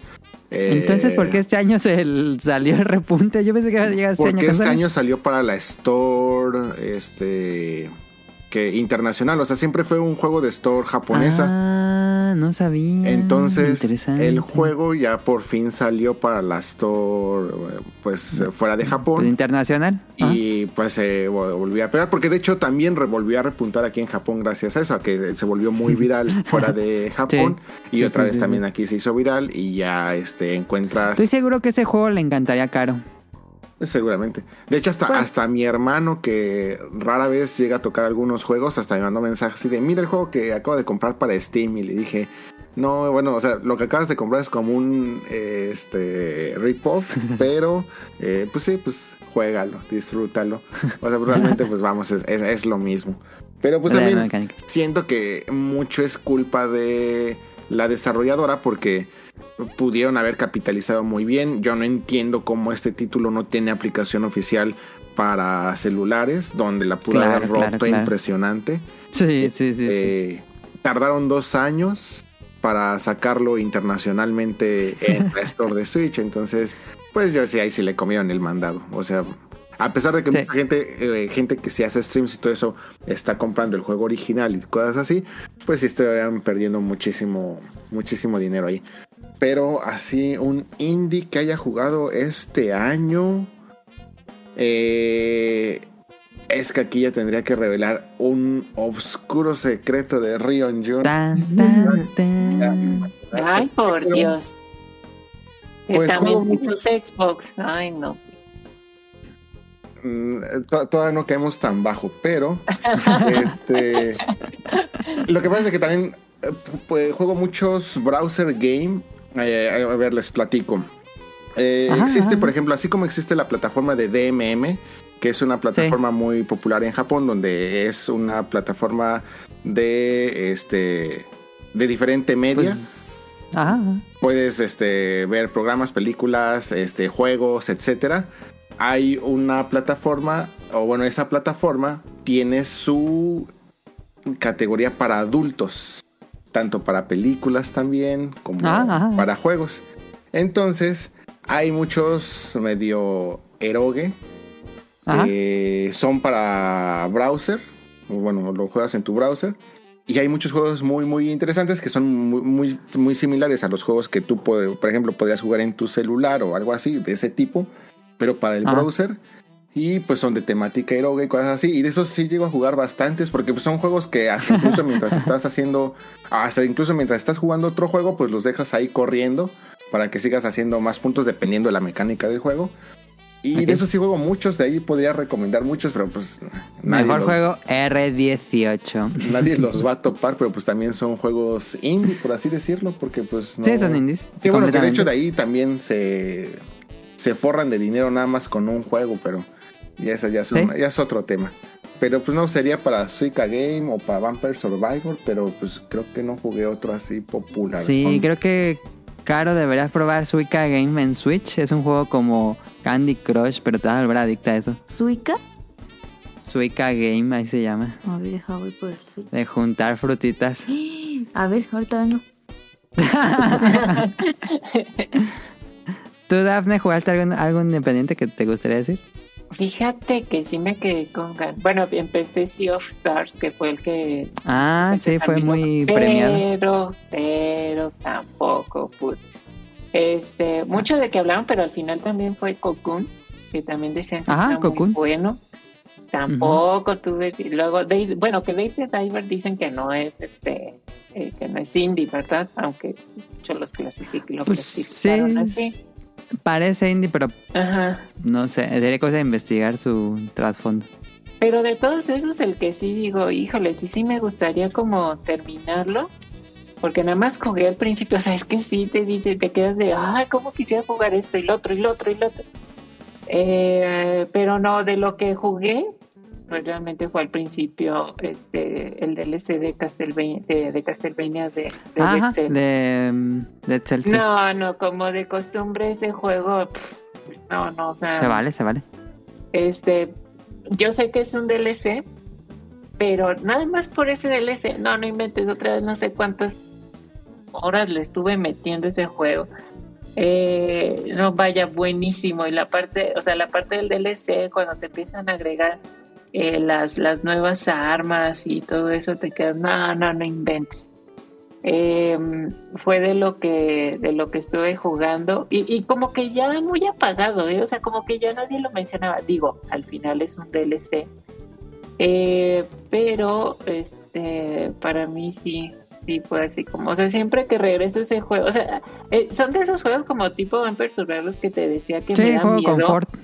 Este, Ah. que me da miedo entrar porque no, no, no inventes, sí, sí es como una adicción, o sea, es, eh, sí, fue lo que llegué a comentar ahí incluso, es, ¿saben qué? Es que no juego Vampire Survivors porque esta cosa es una obsesión, o sea, en- o sea, se te va el tiempo y también de otra, otra, y no pasa, y esto, y esto, y te quedas, no, no. Ujú, ujú. Pero sí, me faltó tiempo, pero sí, si tuviera que decir algunos, yo me quedo con Muy bien, muy bien. El de Castlevania de Dead Cells. Que pues dan ganas que Motion Twin haga su juego de Sí, Castlevania fíjate. propiamente. que es cuando dicen, ay, cuando hacen un, me- un, un Castlevania mejor que, que los dicen. Pero, no, ojalá que sí. 50 pesos. 50 Sí. pesos. El de Suica Game es muy barato, incluso hasta te alcanza con monedas doradas. Eh, el mío, mejor juego independiente que este año, la verdad es que no jugué muchos, me faltó, tenía ganas de jugar Depth Diver, eh, Sea of Stars, no los toqué. Pero dirían, seguro se lo va a dar a Bomb Rush. Pero tengo otro. Seguro se lo hubiera va a dar a Bomb Rush. Se le hubiera dado Inscription, pero Inscription salió el año pasado, entonces por la fue de los últimos, él te lo jugué, Inscription lo jugué este año, pero salió el año pasado, entonces eh, por reglamento no se lo podría dar, pero uff, qué cosa tan hermosa Inscription. Y se lo voy a terminar dando a Wild Frost. Es este deck building que tiene como un estilo muy kawaii. Y pues vas, es un roguelike de deck building. Al inicio seleccionas tu mazo y te lanzas a la aventura. Cada que derrotas a un enemigo te dan una carta. Y conforme vas avanzando en los diferentes niveles, vas aumentando ese mazo o vas modificando las cartas o vas consiguiendo poderes que afectan el juego tal cual. Eh, me gustó muchísimo. Tengo más de no, como 60 horas en Wild Frost y lo sigo jugando. eh, porque son esos juegos que tienen muchísimo replay value. Em, y me gustó mucho. Ustedes saben que me encantó Bomb Racer. Es una cosa que yo deseaba que fuera así. Lo consiguió y superó mis expectativas. Pero no lo jugué tanto. Lo, lo acabé y ya. Pero Wild Frost es acabar y acabar y acabar y jugar y jugar y jugar. Entonces, por todas las horas que le metí y porque siempre que lo juegas es una experiencia eh, diferente. Entonces, eh, y a aquellos que les gusten los Dex Building Games como eh, Slide Spire, que es un juego que siempre mencionan en el podcast beta. Si les gusta este tipo de juegos, Slide Spire, jueguen Wild Frost. Es una experiencia muy, muy, muy. con mucho corazón. Y no tiene un aspecto tan oscuro como Slide Spire. Eh, y ya lo han estado mejorando con actualizaciones. Entonces se lo doy a Wild Frost, que está en Switch y Steam, si no me equivoco. Pues ahora sí vamos avanzando ya para acabar casi esto. Mejor historia en un videojuego. Em, ahora sí que Vampires. eh, la Vampire Survivor se lo da a cara. Ah, bueno, sí. este- A ver, Daphne, creo que tú has jugado más y creo que hacen que se lo van a dar en mejor historia.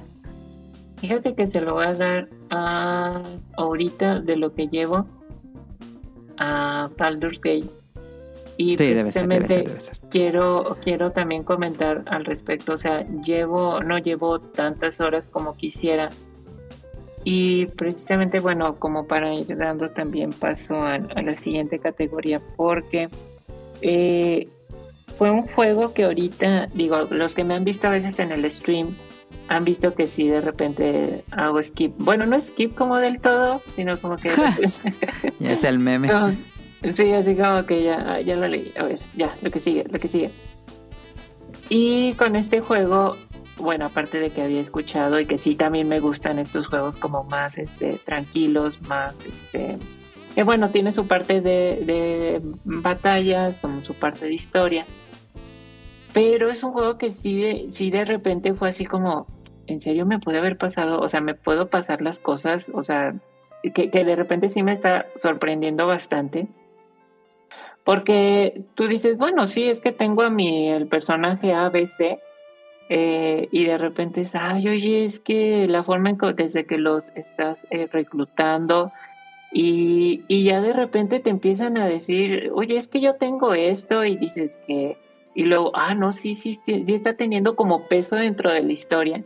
Y justamente ayer que pasó, bueno, que, que incluso también, eh, bueno, ustedes lo, lo pudieron ver, pero sí me emocioné porque de repente ya estaba, estaba más interesante la, la parte porque, digo, no era como tal una cinemática, pero estaba platicando uno que tiene cierta condición y ya de repente, ¿en serio todo eso pasó?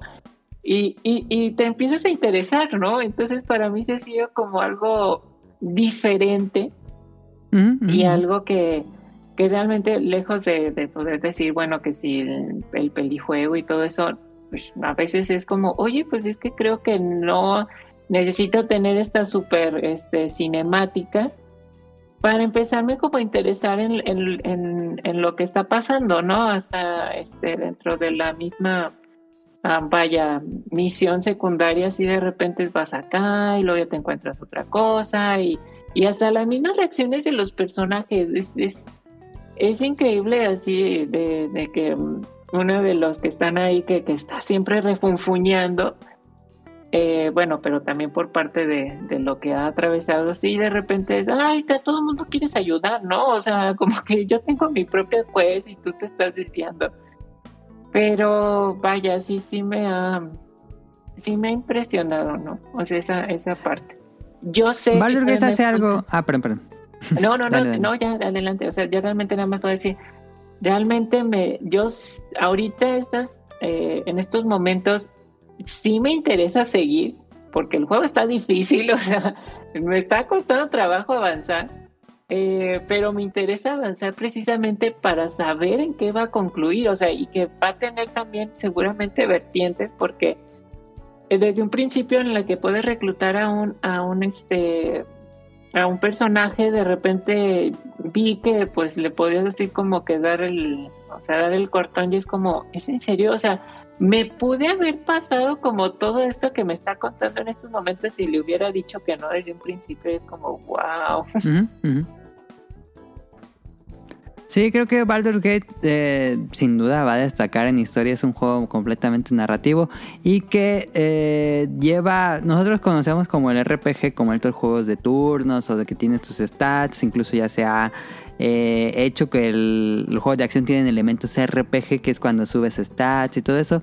Pero en realidad Baldur's Gate va directo a lo que es la, el nacimiento del RPG, que es un juego de rol tal cual. Entonces aquí en Baldur's Gate tú sí tomas el rol de las decisiones que vas a ir tomando y eso va creando un camino que se va moviendo entre diferentes ramas de la historia y pues vas a conocer, eh, vas a tener tu propia aventura tal cual en base a lo que tú decidas y con sus eh, ventajas y consecuencias. Entonces creo que eso sí es muy nuevo en cuanto al género tal cual RPG que pocas veces hemos tenido la experiencia de tomar nuestras las propias decisiones.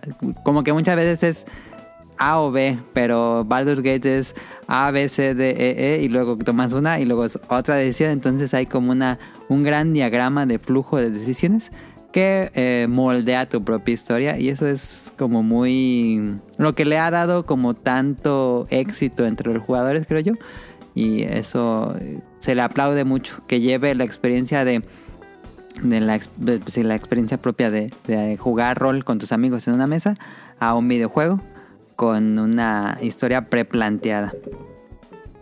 La verdad es que, o sea, por ese lado sí, y de repente no, o sea, como que hasta la expectativa de saber, o sea, qué decisión tomar, porque estás así como, bueno, es que le a, cierto enemigo puedo decir, ah, pues le doy por su lado, Este, pero no sé qué consecuencias van a tener. Ayer también lo estaban viendo en el stream, de repente es como que le doy pie a esta persona, pero ya si le doy pie, ¿qué puede pasar más a futuro? Eh, ya obviamente le di el cortón, ¿verdad?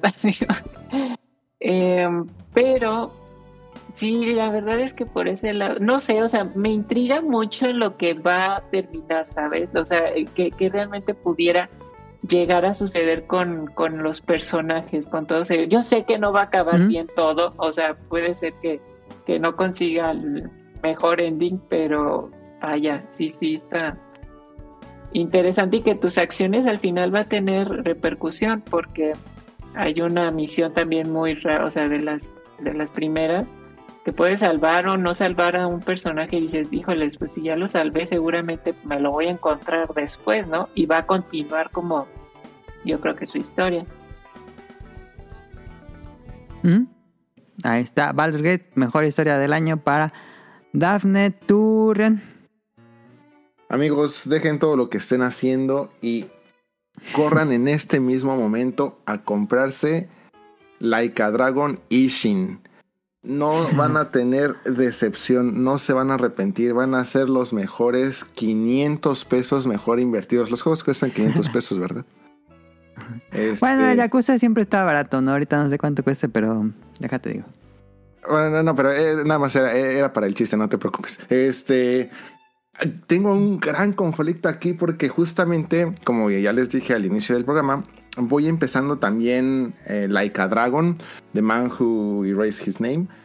Y los dos son historias completamente increíbles. De hecho, yo sí les podría decir que si en algún momento han visto que muchos frikis están hable y hable que jueguen los Yakuza o los Like Dragon, pero ustedes se ponen a investigar y ven que ya son 6, 7 juegos más un Gaiden y que ya ahorita en enero, este, enero, febrero sale el, el 8 y dicen, no, pues eh, no voy a entender absolutamente nada. Realmente créanme que les digo que no hay mejor momento para entrar al Yakuza que este porque creo que el 8, al menos por lo que vienen presentando y por lo que han dicho, mm, se postula para ser uno de los juegos más fuertes e importantes del próximo año por toda la diversidad de jugabilidad que va a tener. Además de que, bueno, no me, no me extrañaría que vaya a tener una historia impresionante, pero al menos en jugabilidad son tan divertidos. Realmente son juegos que siempre tienes algo que hacer.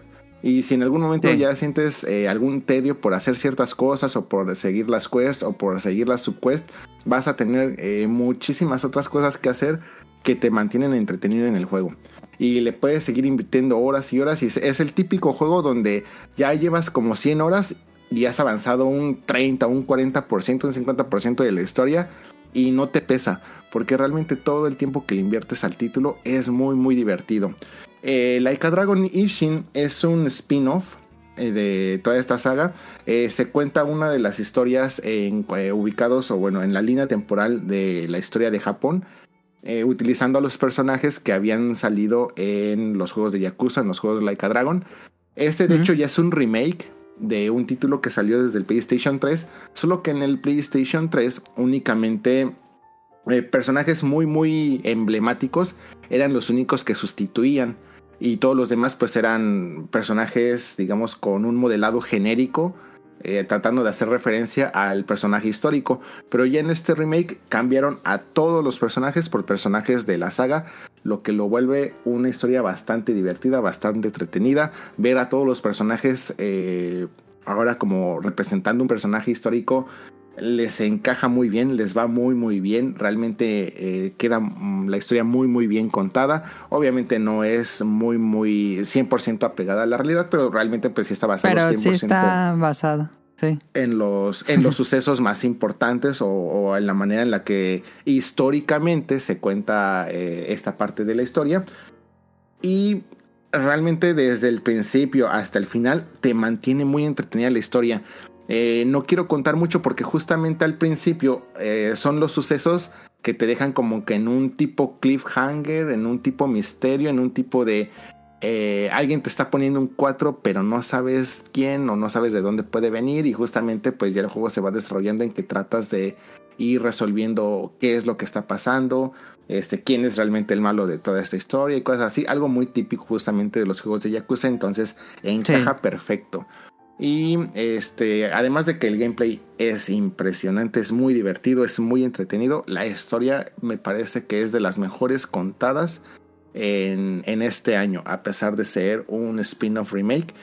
Y lo que llevo hasta ahorita de The Man Who Stole His Name, The Man Who Erased His Name, este título es la, el título que va a conectar la historia de Kiryu desde el Yakuza 6, 7 y lo que va a pasar en el 8. Es justamente eh, lo que ha pasado con Kiryu, o sea, qué, qué pasó con él, por qué está pasando eso en el 7, qué pasó después del 6, eh, cómo se va a conectar, conectar con todo lo que va a pasar en el 8. Y es una historia que también, como siempre, desde que empiezas ya te mantiene completamente intrigado, conectado. No puedes parar de jugar, o sea, realmente no puedes dejar el control de tan adictivos que son estos títulos. Así que mi voto se va para cualquiera de estos dos, el que ustedes quieran, no importa. Es las dos son historias impresionantes y eso que una todavía ni la termino. Ah, yo le daría mejor historia, aunque algunos probablemente estén en contra. Pero siento que Tears of the Kingdom tiene las mejores historias que tiene un juego de Zelda. Como que más armado. Digo, te la cuentan todo de chabolas o de como te la vas encontrando en los Es que fragmentos. siento que ese es el tema, ¿sabes? O sea, si hubieran contado la historia de punto A a punto B, yo le daría este premio. Pero el hecho de que Pero haya cuando tú la vas tantos- armando. tantos huecos en la historia por mi culpa me da mucha ansiedad y no se lo doy. Ok, ok. Yo sí, cuando ya juntas todos los fragmentos y luego no voy a expoliar, pero hay un momento muy emotivo que tiene que ver con la espada maestra. Dije, ah, yo nunca así como me salvé de los spoilers y todo, pero nunca pensé que había pasado eso y dije, "Ah". así fue muy emocionante, fue muy sorpresivo, fue muy interesante y bueno, la batalla final y todo. También algo que pasa en la batalla final también me sorprendió. Entonces, eh, me gusta, me gusta. Generalmente hacer juegos de son juegos con una historia casi casi como una excusa. Que están, están bonitas, pero no son tan épicas. Siento que esta es como muy épica. Eh, Twilight Princess también, también está interesante.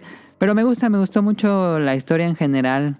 Ya cuando la conoces toda y la terminas de armar y, y el desenlace, me gusta, me gusta bastante la historia en general de Tears of the Kingdom. Y también hay unas side quests eh, muy entrañables. Eh, te, te encariñas con los personajes. Creo que la historia de cada una de las aldeas en peligro, pues hay unas mejores que otras. Unas sí son como, bueno, ya esperaba que iba a pasar esto. Pero otras son más interesantes. Otras desarrollan más a los personajes que quedan ahí. Am, y bueno, toda la historia del pasado de, de Hyrule. Entonces yo le daría historia a Tears of the Kingdom. Eh, vámonos ahora sí.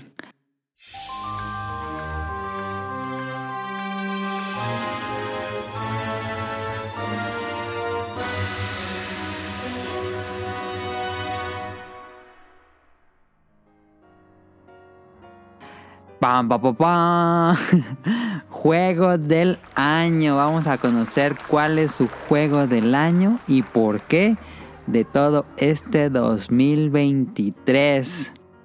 A ver, sé que Caro se lo daría a Tirso. Correcto.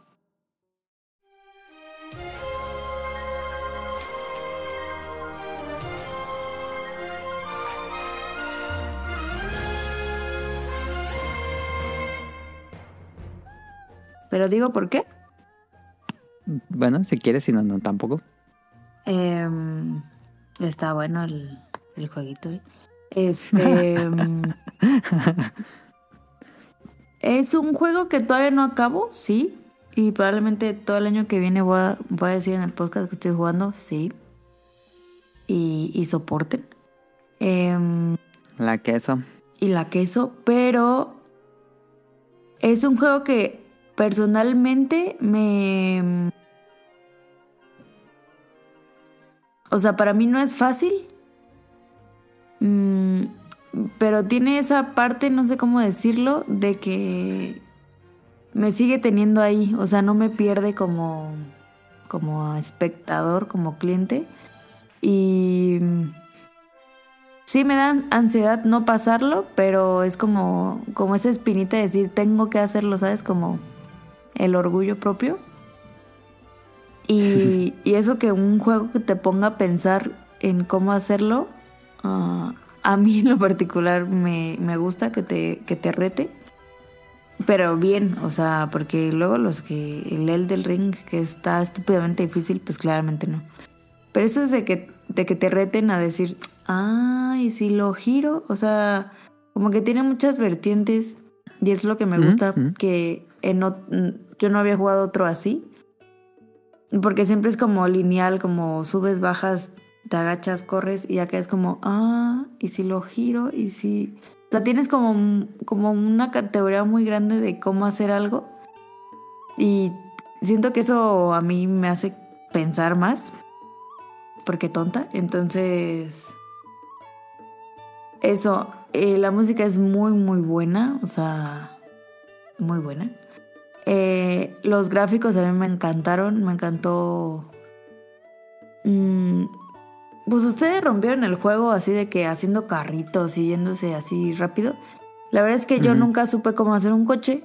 eh, y tampoco es como que no me deje dormir. Bueno, eh, lo bueno es que el juego te da todas las opciones para el que quieras, para el que no quieras, siempre se va a poder pasar de alguna forma. Ajá, eso, justo.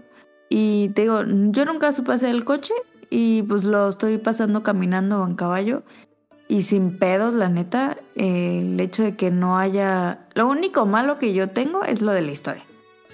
Pero de que puedas jugarlo como tú quieras, que no haya como una regla, eso, eso me gusta y yo por eso le doy el juego del año.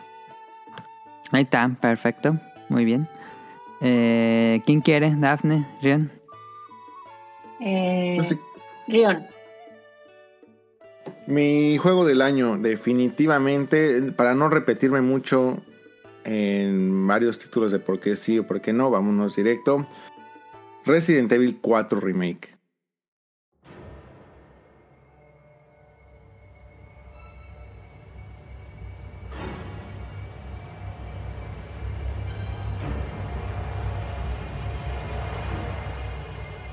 No sé qué tan justo sea para algunos que un remake se pudiera llevar el juego del año, pero es que realmente el trabajo que hicieron con este título es impresionante. Creo que es el título con el que más me he divertido, con el que mejor tiempo la pasé. Mm, creo que Capcom ya venía haciendo un gran trabajo con Resident Evil Remake 2. El Resident Evil Remake 2 es un juegardo. Mm, Yo no pensé que pudieran mejorar un juego que ya de por sí es muy muy bueno, que para mí no ha dejado de ser vigente, que no ha envejecido. Resident Evil 2 es una experiencia, de hecho fue creo que mi primera experiencia con un Resident Evil. Y lo que hicieron otra vez con Resident Evil 4 fue impresionante gráficamente en juego en Ajá, cuanto a ajá. mecánicas. De por sí Resident Evil 4 ya había eh, como que hecho muchas propuestas para cambiar todo el gameplay del juego, bueno, del género survival horror para bien y otra vez lo vuelve a mejorar. Eh, creo que su principal falla que tenía originalmente era de que ya se empezaba a sentir un juego muy muy de acción y en esta ocasión regresaron a dar a meterle toda esa parte de, de terror, de, de miedo, de suspenso que le hacía falta haciéndolo mucho mejor. Eh, la parte de Ashley que ya se vuelve un personaje, pues incluso un bastante, ba- eh, un, un personaje bastante carismático, un personaje mucho más útil, un personaje mucho más interesante que lo que habían presentado en el juego original. Y la historia, pues es una historia bastante interesante. Posiblemente pierda un poco de impacto si no entiendes mucho el lore, pero no es necesario. Y Es una atracción, es como un ride. Resident Evil 4 desde que empieza hasta que acaba es como un ride grandioso. No ocupas tanto la historia porque te lleva tan bien eh, como cada momento, cada momento o cada área está tan bien separada que se siente increíble. Y algo que también me gusta mucho, que yo creo que fue lo que más le falló a los títulos más fuertes para mí, que hubiera sido Final Fantasy XVI o Tears of the Kingdom, fue el ritmo. O sea, el juego te mantiene siempre en una constante acción. En algunos momentos un poco más eh, tenso por la, esta cuestión de terror. En unos momentos un poco más eh, preocupado por lo vulnerable que puedes estar por la falta de eh, balas o de, mm, no sé, municiones o formas de defenderte. Pero el juego te mantiene desde principio a fin entretenido, tenso, en una constante acción, en una constante búsqueda de seguir avanzando. No hay en algún momento en el que digas, ah, ya esto se volvió tedioso. Mm, No- Tedious, ujú. no meten eh, dificultad innecesaria al título en los, en los puntos donde tienes que a lo mejor pensar un poquito más, pues cómo vencer a lo mejor un jefe o que se que te exige un poco más lo hace. Mientras tanto, pues no este, puedes seguir tú avanzando sin ningún problema. Entonces se me hace un título que puedes disfrutar bastante bien, que te hace pasar un, un momento bastante, bastante agradable, muy, muy entretenido. Creo que fue definitivamente lo que más me divirtió en este año. Mm, no ¿Ese tuvo- dirías que es el mejor Resident Evil que ha salido? Mm, sí, sí, definitivamente. Creo que es. eh, tiene lo, yo creo que los mejores personajes. Y en, en este remake les los vuelven todavía a enaltecer un poco más. Los vuelven a hacer, les dan una personalidad todavía mucho más interesante a lo que ellos ya traían. Entonces, sí, definitivamente yo creo que sí es el mejor Resident Evil hasta ahora, sin quitarle mérito a Code Verónica, Resident Evil 2 y hasta incluso al Resident Evil 1. Eh, ya hablaría, hablaríamos otro día de Resident Evil 5 y Resident Evil 6. Se dice que eh, se está trabajando en el próximo remake. Yo no creo que vaya a ser el 5. Yo le apuesto mucho más a un Code Verónica. Pero, este, pues no a sé. ser Gaiden, el que sale en Game Boy. ¿Crees? ¿Crees que sí con Verónica? Pues yo creo que sí, pero pues no tengo un tío trabajando en Capcom todavía. No, Entonces, no, no, pues, pero o sea, por ejemplo, del, o sea, del 5 al Code Verónica, este, sí, ¿crees que sería más conveniente ahorita el Code Verónica? ¿Y a ti te gustaría más? Es que, a ver, yo incluso ya hablando de una manera muy seria, yo ni siquiera veo ningún motivo por el cual quisiera sacar un remake del Resident Evil 5. Y ojo, independientemente del hate bien merecido que tiene, el juego es muy divertido como campaña multijugador. Si Sí. tuvieron la suerte o la fortuna de jugar Resident Evil 5 con algún compa, era un juego súper, súper divertido. Obviamente ya perdía completamente todo lo de survival horror, de un juego eh, como un Resident Evil, etcétera. Pero es bueno, ese ya es otro tema. Pero el juego Era tiene, más como Gears of War. t- tiene elementos muy, muy divertidos, muy, muy buenos en cuanto a una campaña multijugador. Pero fuera de eso, yo no veo una razón de peso para decir vamos a sacar un Resident Evil 5 remake, a no ser que justamente sea para rediseñarlo casi por completo. Le Entonces, caería muy bien. de eso, eh, si llegan a hacer eso, yo creo que ya ahora sí tienen toda mi atención. Fuera de eso, hasta incluso yo me atrevería a decir que si hay mucho backlog, hasta lo dejaría pasar sin ningún problema. O sea, si sacan Resident Evil 5 Remake, sigue siendo lo mismo y mm, pues tengo muchas cosas que jugar pendientes, lo dejo pasar sin problema. Yo apenas que te iba a decir que lo jugaran. Ya. No, sí, sí le entro sin problema. Pero Remake de Gun Survivor. No, y a mí me Eh. encantaría un, ¿cómo se llama? Este, este que fue online de. PlayStation 2, Outbreak. Me encantaría muchísimo. Este, pero bueno, esa es otra historia. Definitivamente creo que Resident Evil 4 tiene todos los elementos en cuanto a música, personajes, historia, gameplay, gráficos, eh, dirección de arte, todo, todo, todo para ser un digno contendiente al juego del año. Yo no les digo lo tienen que amar, lo tienen que eh, poner por, eh, por arriba de sus preferencias, Pero lo que sí les tengo que decir es jueguenlo. Definitivamente en algún momento, en algún descanso que tengan de su backlog o en algún descuento que le encuentren por ahí, jueguenlo porque yo creo que es de las mejores propuestas que llegamos a tener en este 2023. E incluso aún si ustedes jugaron el original o cualquiera de sus mil versiones, este, Sí. aún así, Aún no lo dejen pasar. Créanme que va a ser casi como una experiencia nueva. Pero que no Y si nunca lo han jugado, pues sí. ¿Era de miedo? El 4 cambió un poquito la fórmula a un poquito más de acción, pero sigue teniendo tensión. Es mucha tensión atmosférica de que te da el susto de que te sale.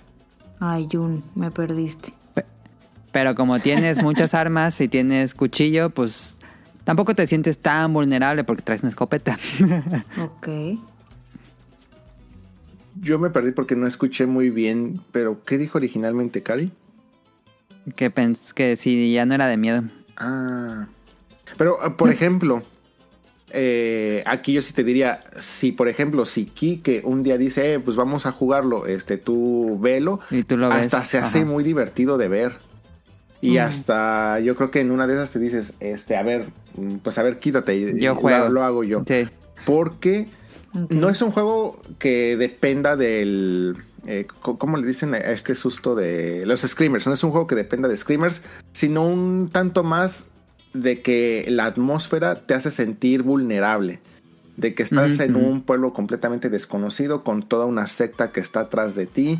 Que tú tienes, eh, a pesar de que tienes armas, pues ellos son más. Entonces no estás seguro de si en la siguiente puerta las balas te van a alcanzar, que te va a salir o cosas así. Es un juego muy divertido también de ver. Entonces no, no, no, creas que es un screamer donde te van a estar ahí asustando con gritos y cosas así Ah, cada eh, tres minutos. No, no, no. Es un juego muy, muy bien hecho. Muy, muy bien hecho. Sí. Bueno, deberían de contratarte porque me lo acabas de vender. Halagado. Sí, de la que, que lo juegue. Es gran juego. Y a mí no me gustan, yo, yo como les he dicho, yo no soy el más grande fan de Resident Evil. He jugado algunos. em, pero el 4 sí, sí, es... Qué juegazo es el 4, en serio, es un juegazo. El, el- el original ya era un buen juego, así un, un clásico de su momento. eh, redefinió la industria. Y este remake es un juegazo. Entonces ahí está. Rion Jun nos dice que su juego del año es Resident Evil 4 Remake. Ahora vamos con Daphne. Daphne, ¿cuál consideras que es el juego del año de 2023 para ti y por qué? Fíjate que sí estuve como haciendo mm, así memoria así de los juegos que estaba que estuve jugando. Y vaya, pues sí, por ejemplo, pues jugué, no sé, Dead Space, eh, Resident Evil, que ay, yo fíjate, yo también fui muy muy fan del original. Ay, pero sí digo, no sé, de repente me encontraba como que ay, algunos detallitos entiendo totalmente que, que sí este sea de lo mejor pero yo tenía muchísimas ganas así de que me fascinara como cuando jugué el original en GameCube y ay no no lograba como conectar o sea digo está muy Ah, bueno pero pero yo tenía en serio muchísimas Tenías ganas muchas que- expectativas. Ajá, que me volara la cabeza así como fue en su momento, que lo vuelves a jugar, y a jugar, y a jugar, y a jugar. Este, pero no, o sea, como que ah, me faltó, me faltó algo. Eh, y dentro de, de todo eso que, que sí este, estuve como recapitulando, eh, creo que lo que más, y ahí es cuando dices, bueno, ok, voy a romper sí una lanza en favor de Baldur's Gate.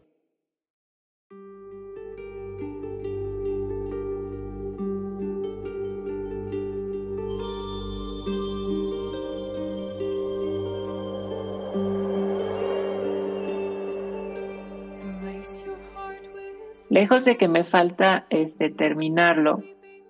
Y eh, creo que es de lo que más me ha sorprendido este en cuestión de, de un juego no este juego que realmente empieza bueno que más bien su estilo de, de combate es como estar jugando un juego de mesa con sus este reglas. Dados.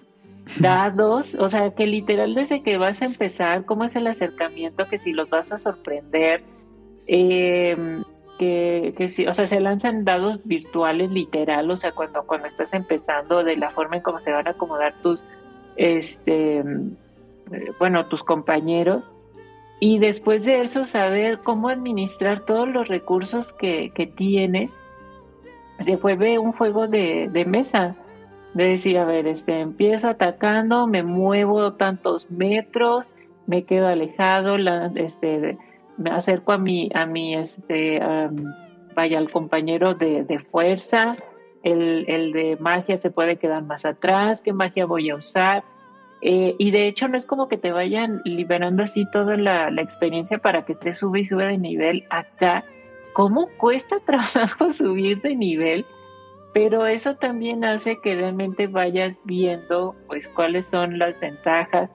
Me sorprendió mucho la forma en cómo puedes abordar una batalla. O sea, a mí me estaba costando trabajo vencer a unos, este, unos enemigos.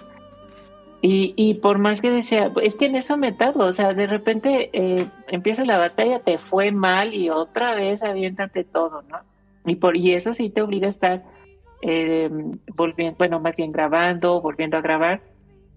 Y de repente, por ejemplo, sí me encontré con que eh, esa misma batalla rompí, este, por lanzar un hechizo, resulta que ese hechizo rompió un puente que eliminó a unos enemigos y yo dije, ay, no inventes, o sea, yo no, yo no pensé que, que eso, o sea, bueno, ese tipo como de acercamiento, o sea, de repente te vas encontrando con este cambio de chip. Y eso sí, no es para todos, o sea, ustedes ya lo vieron, ya algunos, o sea, es difícil, es muy denso, o sea, eso sí, como que ya te encuentras que si esto, que si lo otro, que si este sube, que si la hoja del diario, que si cambia tu personaje, que si le equipas, que si ya, no, Eh, muchísimas cosas. Aunado a esto, todo lo de parte de la historia.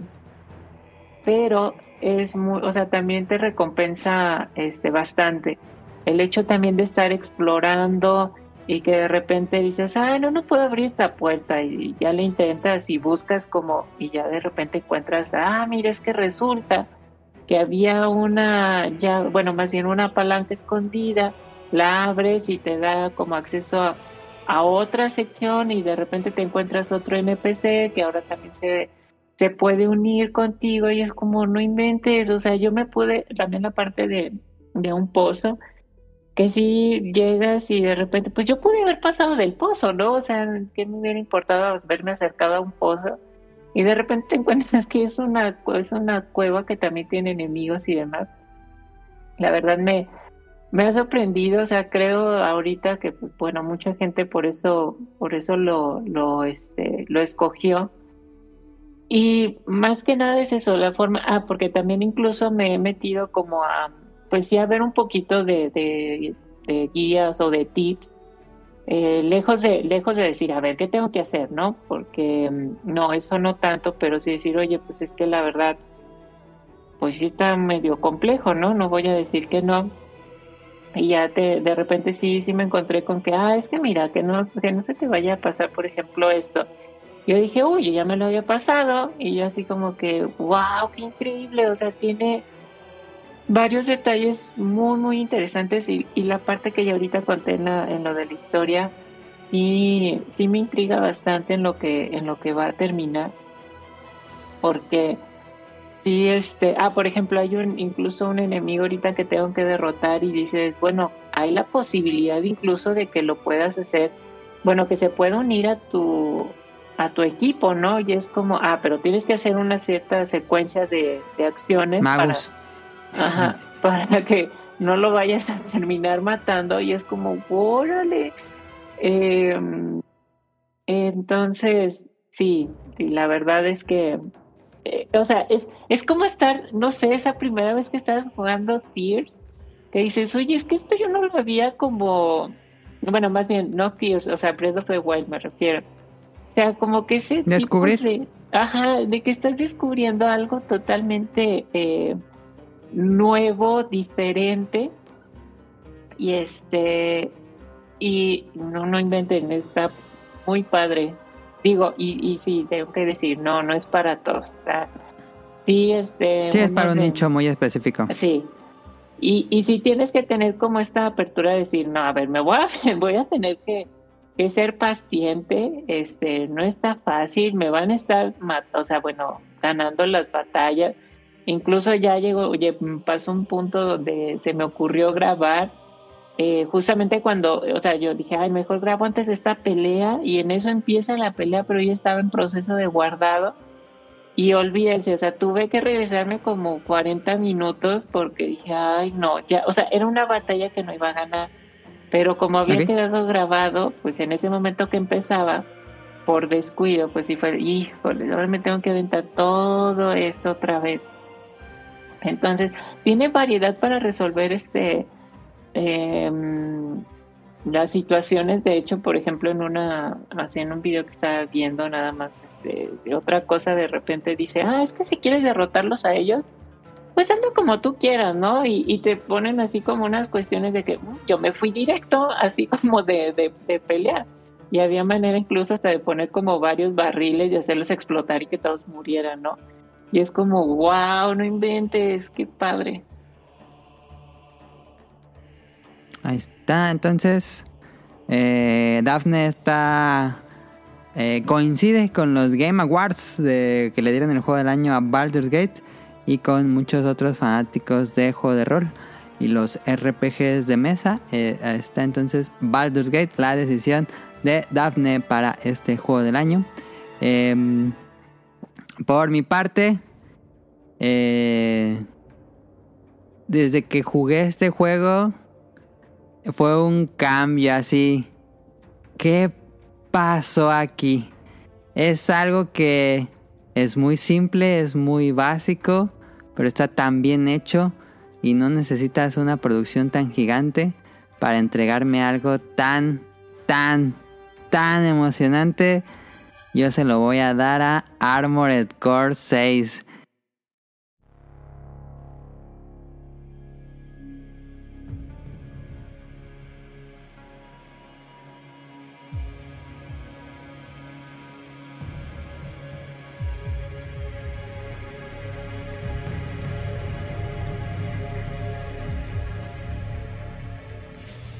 Ay, Fue una sorpresa. Yo nunca pensé que, Bard- que, Baldur's- que Armored Core iba a ser mi juego del año.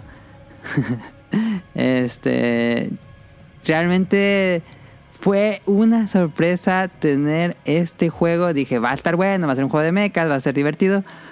Pero qué cosa tan hermosa es Armored Core en cuanto a mecánica de juego. Ustedes saben, desde hace años he estado yo eh, diciendo que las mecánicas de juego van superior a todos los demás elementos de un videojuego. Bueno, por lo menos es mi apreciación personal de que siempre mecánicas de juego. Entonces, Armored Core es puras mecánicas de juego. No hay mundo abierto, son misiones, entras a una misión, la misión te lleva directo al punto donde tienes que hacer, que generalmente es destruir a una serie de enemigos. No hay nada más extra, no hay mucha historia, realmente eh, no hay eh, una... Hay una historia muy interesante, pero no es el punto fundamental y no te estorba en empezar a jugar. El control del mecha, como les dije en su momento, es delicioso, es muy rico porque se desliza como mantequilla el robot y juegas en 360 grados. Tienes que estar completamente pensando arriba, abajo, izquierda, derecha y a los lados. Entonces, eh, y vas flotando, puedes ir planeando. Eh, y eh, es, un botón para disparo, un botón para, bueno, un botón, a- a- bra- brazo izquierdo, brazo derecho, hombro izquierdo, hombro derecho, turbo, eh, esquivar. Te da como muchísimas herramientas para que domines el juego. El juego tiene una curva de dificultad muy agradable. Eh, mucha gente se quejó que está muy difícil y no, la verdad es que es una curva de dificultad muy, muy, muy agradable que depende enteramente de qué tan bien edites tu mecha, que le pongas tantas armas para superar tanta misión. Eh, todo como que tú decides qué tan difícil es en cuanto a la edición del mecha, que es, es profundo, pero tampoco es que sea muy inaccesible. Creo que es muy eh, entendible qué es lo que tienes que hacer para que tu mecha se mueva más rápido, se mueva más lento, tenga más vida, tenga menos vida, tenga más escudo, tenga más armas, tenga más balas, etcétera. Eh, pero en general, la acción, la adrenalina, la, el sentirte como un verdadero piloto que estás como apretando todos los botones del control y haces reversa y haces el turbo y luego esquivas y luego lanzas una serie de misiles contra el enemigo y el enemigo te lanzó otra serie de misiles, esquivas, te acercas, le das el espadazo, sacas una escopeta, sacas una metralleta, se te acabaron las balas, echas el láser, es muy, muy, muy frenético. Tenía años que no jugaba algo que fuera así tan frenético que te exigiera al límite tu concentración de estar jugando. Porque luego uno está jugando como para relajarse y está bien. Este, pero no te exige tanto el juego. Pero aquí es concentración pura. Si hicimos el programa de llegar a la zona, de que lo juegas casi casi mecánicamente. Y este es mucho de reacción. Es un juego que te exige mucha reacción. Eh, y es, pues como le digo, es muy, muy, muy frenético. Es la pura sensación de destrucción con este mecha eh, y con un control muy responsivo, rápido, ágil. Eso se extraña mucho en los videojuegos y también el hecho de que no sea un mundo abierto, que tenga misiones secundarias y que tengas todo un factor de eh, árbol de habilidades. No, quitan todo eso. Vámonos directo a pura mecánica de juego. Hay enemigos, hay jefes, hay misiones de escapar, hay misiones de, de bajar un pozo y abajo te está esperando un francotirador y tienes que estar esquivando en el camino. Hay una misión donde hay llega una invasión de naves gigantes y tienes que ir saltando de nave en nave destruyéndola. Hay una donde sale la misión del gusano, hay una misión donde sale un gusano gigante. Brutal, esa misión está increíble. Eh, hay unos jefes que sí son bastante castigadores, como la malenia robótica que sale. El jefe final es súper épica la batalla con el jefe final. No les digo dónde peleas. Eh, la historia está interesante porque te va, hay un punto donde te va preguntando ¿Quieres ayudar a este o quieres traicionar a este? Y, y, cualquiera es, no hay como bueno o malo, tú decides. Y en base a eso puedes volver a jugarlo y tomar otras decisiones, si son los, el New Game Plus. Eh, pero me gusta su simpleza, me gusta que no es pretencioso. Es un juego de disparos, de acción, en tercera persona, mucha acción y dificultad no, no inaccesible, pero muy retadora, que te va a poner así a sudar un poco. Eh, me faltaba, me faltaba que tuviéramos un juego tan de acción. Ahora sí que como les dije, un juego que realmente se sienta de acción con puras mecánicas de juego y que no es necesario, no es necesario porque luego la industria hace estas superproducciones que les toma 5 o 7 años en acabar, como Final Fantasy, como God of War, eh, incluso Zelda, que tardó bastante de una entrada a otra. No, yo creo que esto es una respuesta que la industria debería tomar hacer un juego mediano no se siente como un juego de superproducción AAA. Está bien hecho en todos los factores, pero tampoco se siente ni se necesita un juego que tenga un super fotorrealismo. Eh, cuando las mecánicas de juego son tan ágiles y que seguramente el desarrollo del juego no fue tan largo. Eh, me imagino que Elden Ring fue como cinco veces más difícil de hacer que, el, que Armored Core. Entonces, me gustaría que la industria tomara Armored Core como punto de ejemplo a que no necesitamos juegos tan largos de desarrollo, tan ambiciosos, sino que es misiones, eh, rejugabilidad, eh, todo que todo se base en mecánicas de juego y que la historia esté interesante, está bien hecha. Me parece que es una mejor historia incluso que el Den Ring, porque el Den Ring a mi gusto la historia del Ring no sirve porque no entendí yo nada. Para mí, si yo tengo que ir a ver un video de dos horas de batidilla para entender el lore de Elden Ring, a mí no, no, me, no me funciona, no, me, parece que no funciona. Este, entonces no, aquí una historia. siga, van por un camino que no deberían.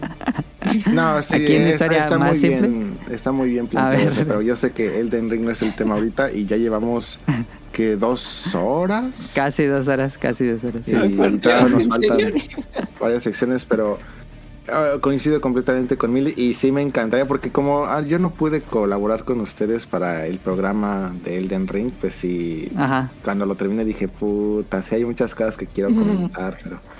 Estás no, pisando no terreno que No, pero eh, estoy muy dispuesto a defender esa pisada porque... por- Porque sí, pero discúlpame. Mili. No, no, nada más tenía una pregunta, pero ya ahorita que termines. Ok, ok. Bueno, no, para acabar, este, pues como le digo, ojalá que, mm, que hagan juegos más sencillos. Es- tampoco es un juego que dura mucho, es un juego que le metí 30 horas en la primera vuelta. Entonces, eh, 25 a 30 horas, yo porque no soy muy buen jugador, entonces me tocaba reiniciar algunas misiones, pero mm, creo que debería ser un punto sano para la industria tomar estos proyectos no tan largos, no tan ambiciosos y tener juegos más de manera más consistente. Ojo ahí a PlayStation que últimamente está tardando muchísimo en sacar juegos. Entonces, yo creo que esta respuesta de From Software a juegos bien hechos, de no tanto presupuesto, de no tanta duración, de no tanto ambición, y que sean técnicamente en cuanto a pura jugabilidad, así perfecto. Yo no le veo ni un detalle negativo a Armored Core en ningún punto. Me parece que es el juego perfecto de acción que he jugado en los últimos, no sé, no sé cuántos años. Creo que a mi gusto Monster Hunter World era como el juego perfecto de acción. Y, y aquí tenemos de nuevo Armored Core. Ahí está, ya acabé con... Si quieren jugar un juego de acción así que les ponga al límite y que sea tan divertido y que se sientan ese piloto de un mecha que tienes como muchas opciones y a la vez eh, estés en un lugar como muy épico, este, ahí está Armored Core. No tan largo, no tan caro. Pregunta, nada que ver con Son of the Enders, ¿verdad?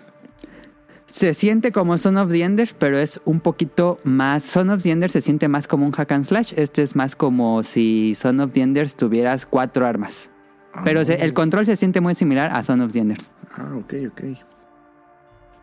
Pues yo nada más agregaría que sí, para mí también es de lo mejor del año y como bien dices es, o sea, es puro gameplay, o sea, o sea, hasta eso también de repente sí sorprendí así de, ay, oye, como que ¿qué estoy jugando, ¿no?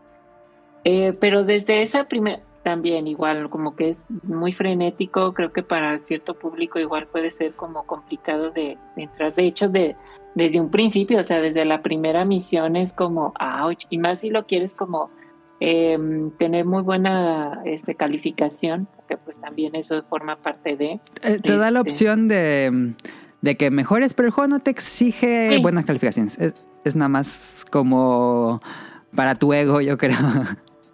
que de hecho es un juego que también vas mejorando, o sea que se nota cuando conforme vas avanzando que estás este, jugando mucho mejor, o sea, eh, que, que ves tú mismo, o sea, que ves la progresión que, que estás haciendo dentro de, porque incluso desde que empiezas con en la primera misión, ah, vas este avanzando, vas probando nuevas armas, vas viendo este eh, ciertas em, eh, mecánicas, eh, acercamientos y de repente vuelves a regresar a esa primera misión, las primeras misiones y dices, no, no, es que yo ya vuelas, este, esquivas, te acercas. Ya eres un este, asesino sí, profesional de mechas. li- sí, literal, o sea, es muy notorio también cómo el juego este, va demandando y va haciendo este...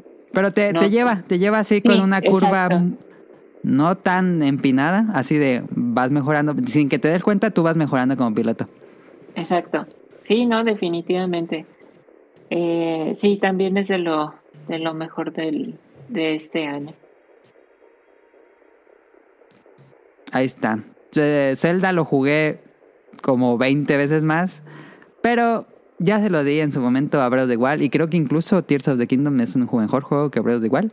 Eh, hace mejor creo que casi todo y es una joya que está ahí en el anaquel de los mejores juegos de la historia sin duda, pero quise dárselo a Armored Core porque falta más de este tipo de proyectos. Realmente creo que hacen falta más de este tipo de proyectos para no dejarnos con tanto vacío de juegos interesantes eh, por tanto tiempo.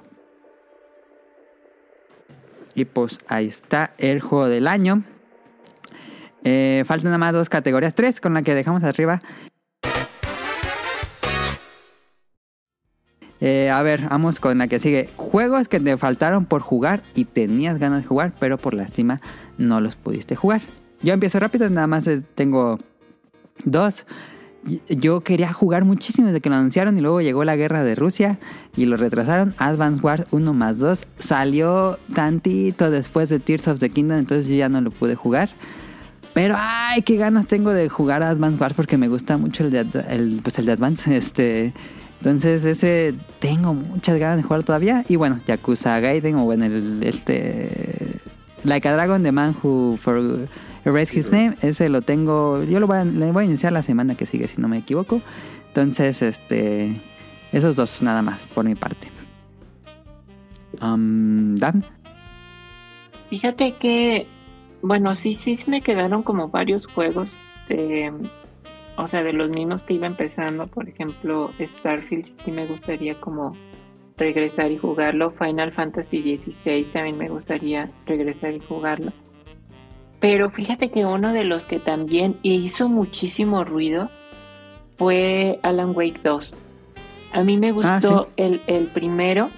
De hecho, este, jugué también sus expansiones y justamente eh, sí se queda como en ese inter de decir, es que esto va a continuar, ¿no? Eh, y Ajá. pues ya sucede lo, pues lo inevitable, que no le dieron más este seguimiento a la, a la franquicia y sí de repente fue, ah, bueno, aquí está el 2. Y que curiosamente le fue muy bien también, o sea, muy, muy bien inesperadamente, sí. inesperadamente y mucha gente también estuvo eh, comentando que, que de los mejores de bueno también incluso se llevó varios varios este premios entonces sí es ese es este juego que sigo ay si también tuviera como tiempo eh, digo bueno sé que igual después va, va a bajar pero sí ese es, ese es otro que, que sí me gustaría Ok. Bien. Ah, mi lista sí está muy larga. Este, de hecho, justamente la primera es Alan Wake 2. No he jugado el 1, pero justamente por todo lo que pasó con el 2, eh, Ah. tiene toda mi atención. Realmente, bueno, no es secreto que me gustan mucho los juegos Survival Horror. Este, al parecer, este es un exponente muy, muy interesante que además rescata mucho de los elementos de lo que hizo grande Silent Hill. Entonces, pues tiene toda mi atención. Me gustaría mucho jugar el 1 y el 2. Me hubiera gustado mucho también jugar Bayonetta Origins, Cereza and the Ujú. Lost eh, Demon. Eh, al principio le tenía, de hecho cuando lo, lo anunciaron y lo vi, dije, ¿qué es eso? Mm, Se me hizo algo como que completamente fuera de contexto y cosas así. Pero, y de hecho las primeras reviews que salieron como que me daban la razón. Pero ya ahorita, ya viendo algunos reviews, ya de un análisis ya mucho más eh, tranquilo, calmado y cosas así, ah, rescatan muchos elementos muy interesantes de este juego. Además de que la dirección de arte se me hace muy, muy interesante, muy bonito. Sí, está bonita. Entonces, este, me gustaría mucho probarlo. Me hubiera gustado mucho jugar Dead Space Remake, Pikmin 4, Mega Man Battle Network Collection. Me gusta mucho esa serie y Sí. esta colección me hubiera gustado muchísimo este, disfrutarla, pero pues también eh, un solo juego pues sí te toma un ratito, entonces pues aventarte toda la colección sí está como que, ay, nada más estaba pensando. Eh, no lo puedo considerar como la decepción del año porque no lo probé y sí decayó muchísimo después de los reviews, pero le tenía muchas ganas a One Piece Odyssey y Ah, sí. también tengo muchas ganas eh, y ese no está en mi backlog todavía, pero le traigo muchas ganas también al Dragon Quest Monsters 3, pero no siento ninguna prisa por jugarlo. Este, porque sé que es un juego que no, no va a seguir creciendo o expandiéndose, algo así. Entonces sé que en el, cualquier momento que lo decida tomar, pues va a estar ahí para, para poderlo disfrutar sin ningún problema. Ahí está. ¿Tú, Caro, algún juego que tenías ganas de jugar y no jugaste? Sí, el Super Mario.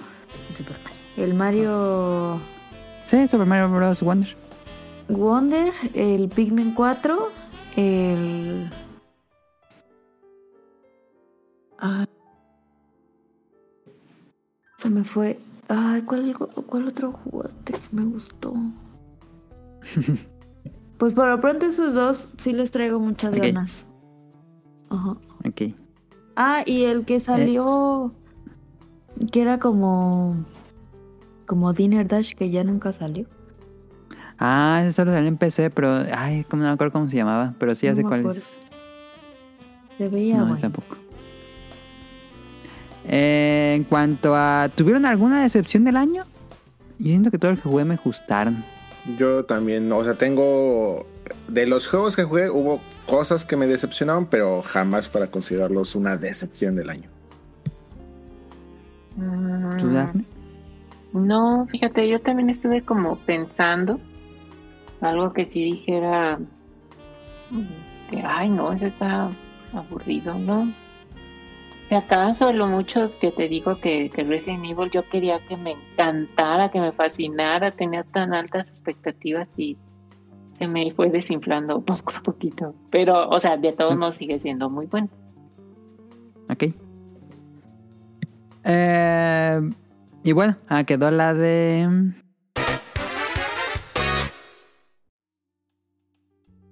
Juego más esperado para el 2024.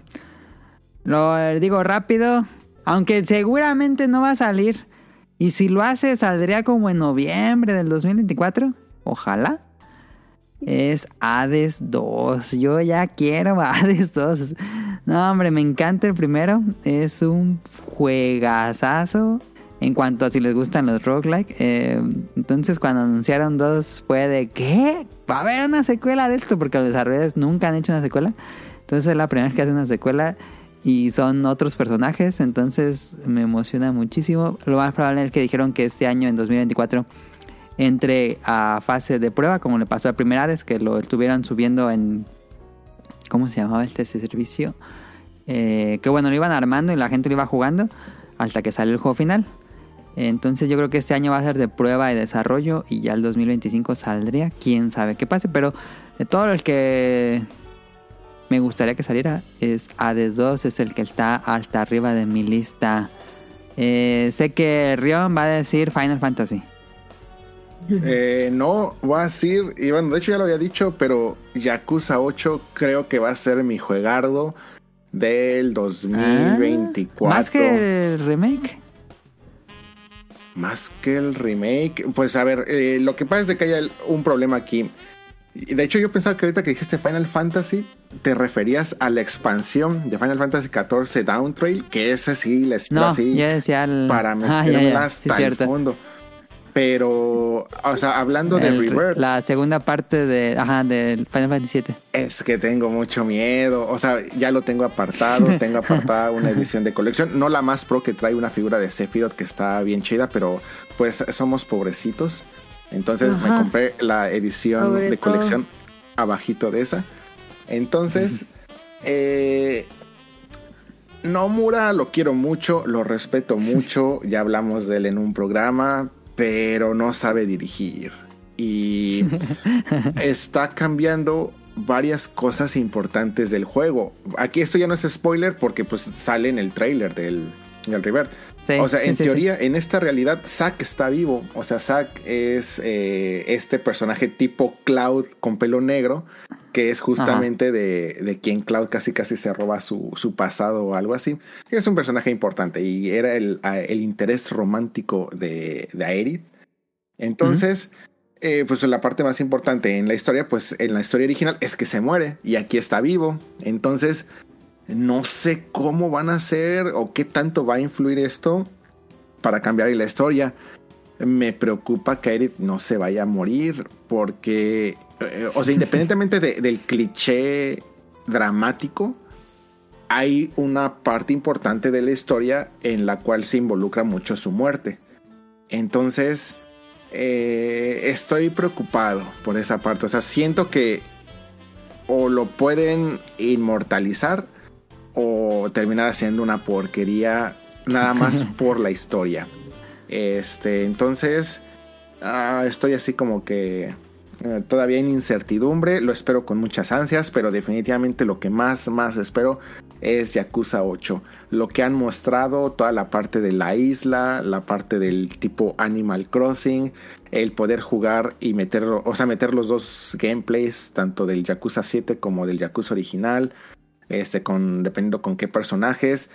La seriedad que está tomando la historia en este punto fue, me está volando completamente la cabeza.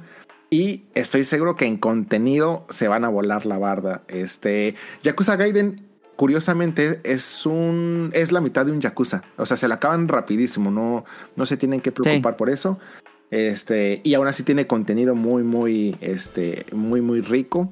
Entonces, yo siento que en el 8 eh, le van a meter así contenido para que te avientes ahí casi, casi un mes, dos meses en el juego sin problema. Entonces, eh, viene, viene muy, muy fuerte, yo creo. Más eh, lo que más espero, más que otro juego. Ok. Ahí está. Y Dafne, no sé si cuál tengas ahorita un... Porque tú pusiste la, la categoría. ¿Cuál Sí, no, yo ya puse la juego? categoría. O sea, ya cuando vas revisando así de los juegos, pero sí te debes de quedar como con, con uno en específico, porque por ejemplo salió, eh, bueno, anunciaron el de que los creadores de Dead Cells están creando un, un juego y para Ah, mí Dead sí. Cells ha sido como, wow, no puedo creerlo, lo necesito. Em, pero, este, no, yo también, y, y justamente por eso también me había quedado pensando en lo mismo. Para mí, eh, Hades, este, también fue mm, increíble, ¿no? O sea, yo lo había estado, eh, bueno, yo lo jugué realmente cuando, cuando salió y para mí fue, no inventes, y cuando salió también el otro, o sea, como que salió el trailer y así, ah, sí, va a salir, y yo, no inventes, esa cosa es, es increíble, o sea, porque no está haciendo como que más este. más Ese fue el anuncio más grande del Sí. de un Game Awards, creo. De- Y todavía ni empezaba el evento y ya dije, no, pues ya para qué veo, ya, Sí, ya exacto, no va a haber otro, ya, o sea, ya otro ya- anuncio tan grande. mira, ya, ya lo anunciaron, ya está. Eh, sí, también, eso es lo que estoy esperando y lo que también a la expansión de Elden Ring. Eh, no Ah, han dicho sí, nada, cierto. no han comentado. Nada. Yo espero que ya, porque no, no inventes, ya, ya, yo lo necesito. o sea, Ah, ojalá que entonces no la Este- saquen. Ah, no puede ser, ya empezamos con él. Pero no, para mí sí es como, híjoles, en cuanto lo anuncien también voy a estar así gritando de alegría. Necesito eso ya. Debe salir este año, ya tardaron muchísimo. Ya tardaron mucho, o sea, no, no sé, o sea, quiero pensar que al final este decidieron Van a aplicar la de Tears. Ojalá. Sí, no, ándale. Pero lo que sí me parece es que, bueno, ya, ya quién sabe, ¿verdad? Pero pudieran ser que fuera más ambicioso de lo que originalmente pensaron, no lo sé. Entonces, sí es curioso, yo pensaba que, que en esta última tanda de anuncios que, que se dieron a fin de año iban a revelar algo y nada, se lo siguen guardando. Entonces, pues bueno, a ver este, a ver qué tal. Pues ahí están lo que más esperamos del 2024. Con esto acaba formalmente los Beta Wars en cuanto a videojuegos. ¿Tenemos las secciones? Ey.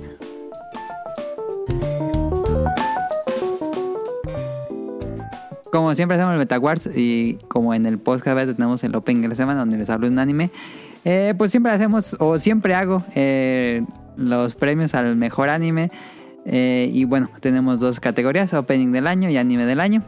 Eh, siempre me gusta como calificar a los openings. eh, y eh, yo puse, estos son mera gusto personal y probablemente no esté nadie de acuerdo con esto. Pero mis openings favoritos de este año fueron Innocent Arrogance,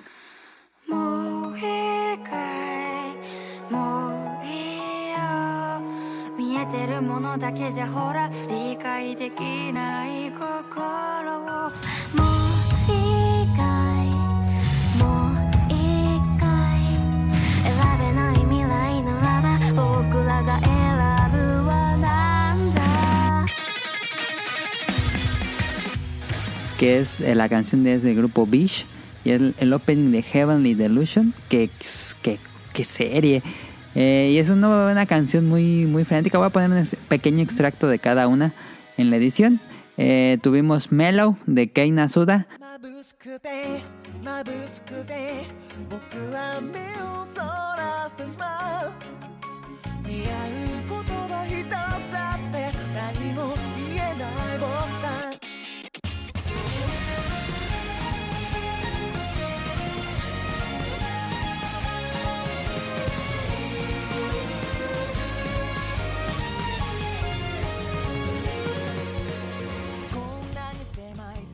De Skip and Loafer, que también es, es, es una canción tan bonita. Me sigue causando, mm, ¿cómo decirlo? Me, me conforta ver el opening. Tenemos specials de King Nu del Jujutsu Kaisen tercera temporada, la segunda parte.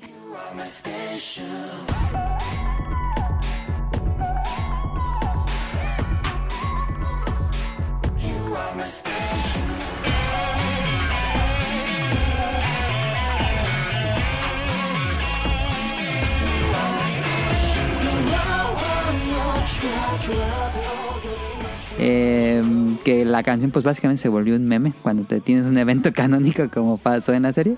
Eh, gran canción, me, me fue gustando conforme fue avanzando la serie. Tenemos Idol de Yuasabi.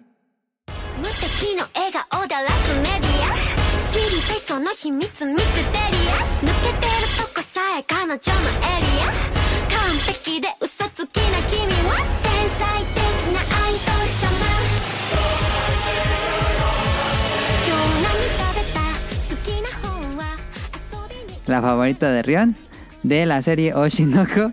Este la puse porque pues fue la serie más popular. Si tuviéramos que si tuviéramos que poner una canción, la canción más popular en cuanto a reproducciones, ganancias y popularidad en general del mundo, Yuasabi Idol es la, fue la canción del año. Fue sin duda por mucho la más popular de todo el an- del año en anime.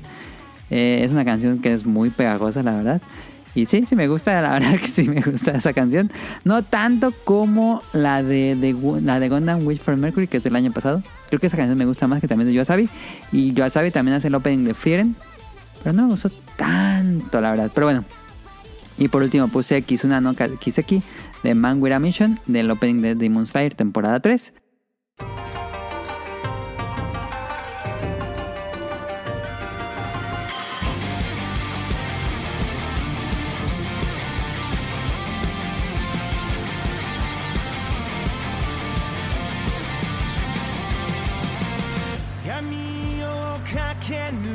てどこへ向かう月明かりだけがただ一つの Eh, y bueno, ahí están los tres, o- bueno, los cinco openings que según yo fueron los mejores del año. Yo... Fíjate que. Ah, ajá, sí, sí, dale, No, dale, pero sí. no, adelante, antes, adelante, por favor. no, adelante. mejor antes de que diga cuál es el ganador. Ah, no, no, mejor diga el ganador porque lo mío no, no, no, no, no, no, no va a influir en nada. Ok. para mí, mi canción favorita, y esto es como les dije, meramente cuestión personal, es Mellow de Kei Nasuda, el opening de Skip and Loafer. Desde que lo vi la primera vez sin conocer nada de la serie, me gustó mucho la canción, pero principalmente la animación del opening es tan bonita, en serio, es tan bonita. Es una referencia a La La Land. Y a mí ni me gusta La La Land, la verdad. Este, pero ver a los dos personajes interactuando y bailando con una animación tan bonita y la canción eh, se volvió mi favorita del año. Creo, que la, la que más he escuchado fuera de, de ver la serie, que la poní en YouTube. Eh, me encanta, me encanta esta, esta canción. Eh, ahora sí, Rion, te dejo. Eh, fíjate que aquí, a mi percepción, siento que en cuanto a canciones de Jujutsu Kaisen, eh, Aono Sumika, Sumika eh, La del- pega mucho más. y La primera. Suena mucho más Ajá. que. Yo también siento que es. que fue más popular. De, de hecho, yo casi no escucho Special C en, en ningún lado.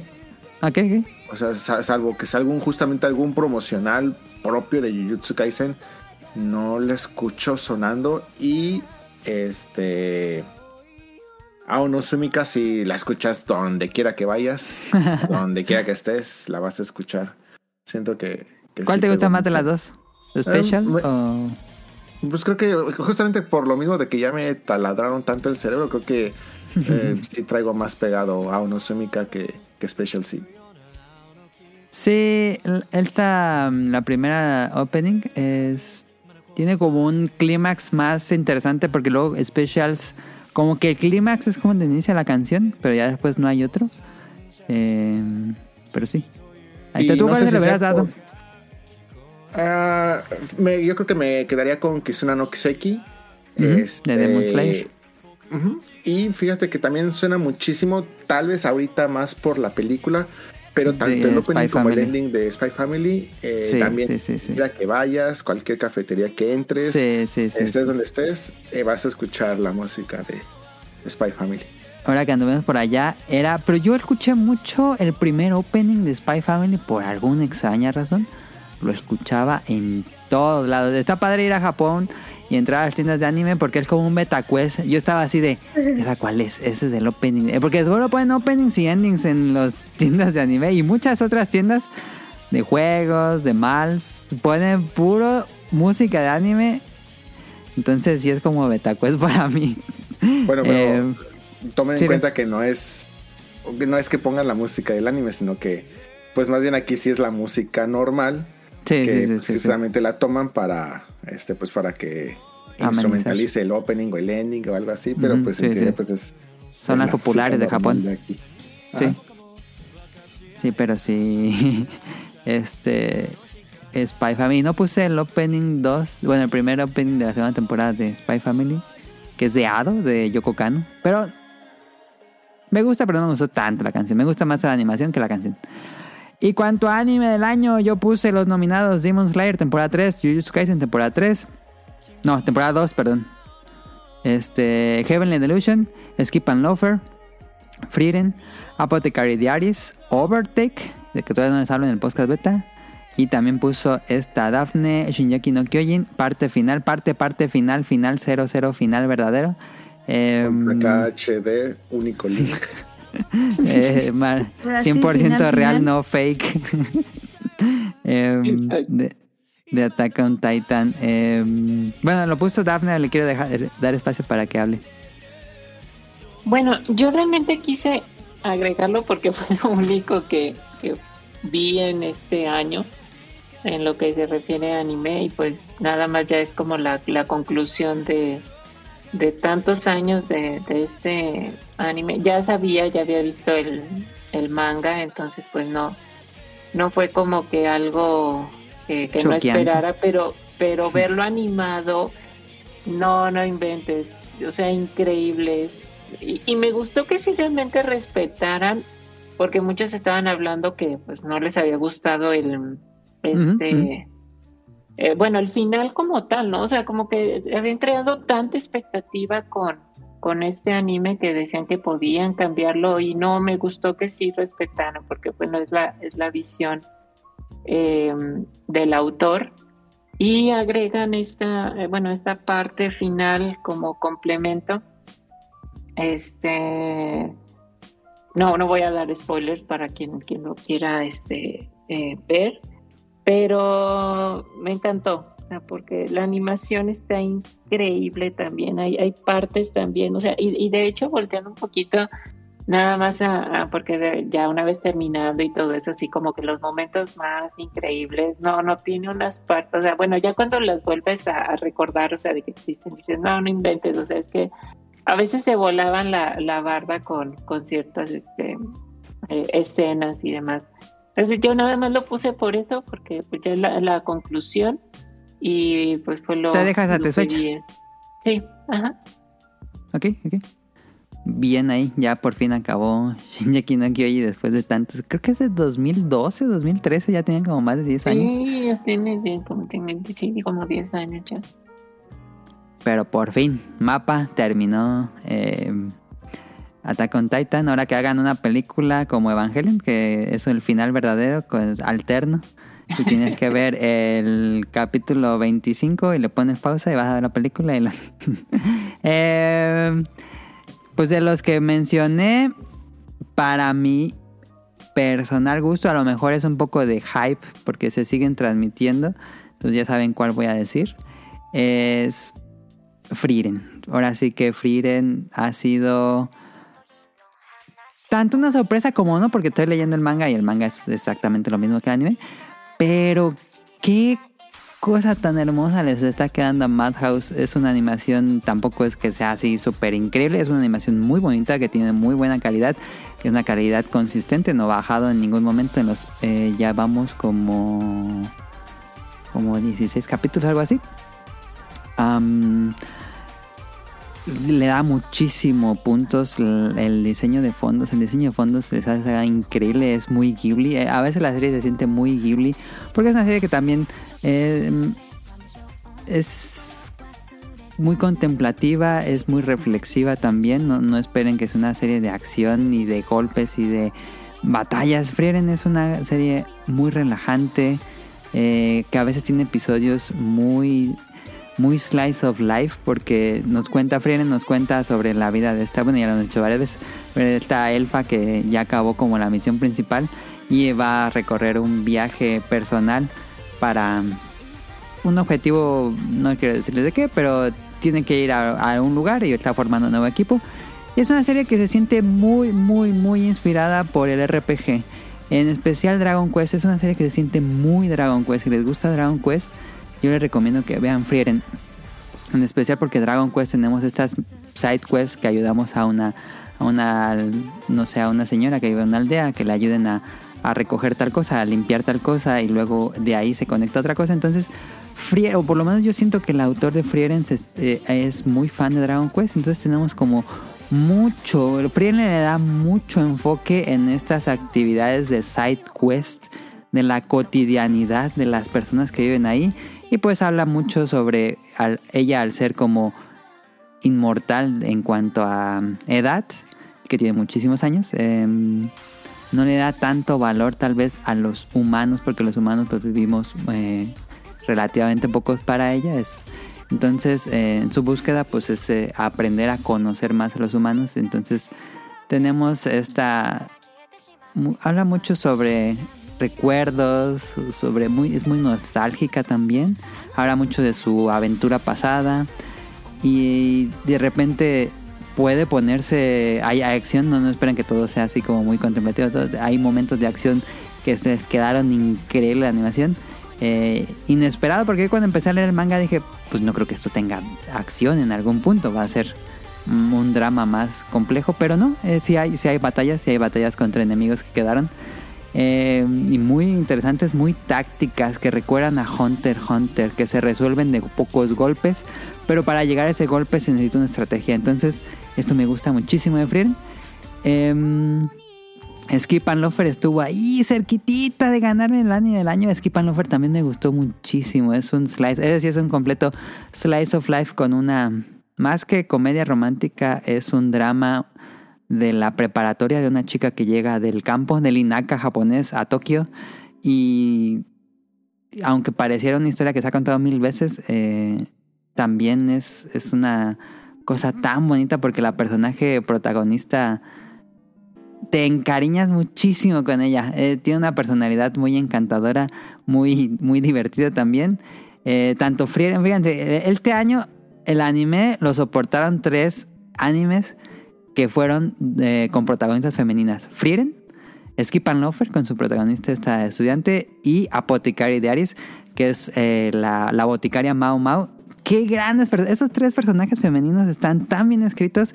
No se siente eh, luego el, el Marisu, como se le dice. Están muy bien escritos esos tres personajes. Los tres son personajes femeninos jóvenes.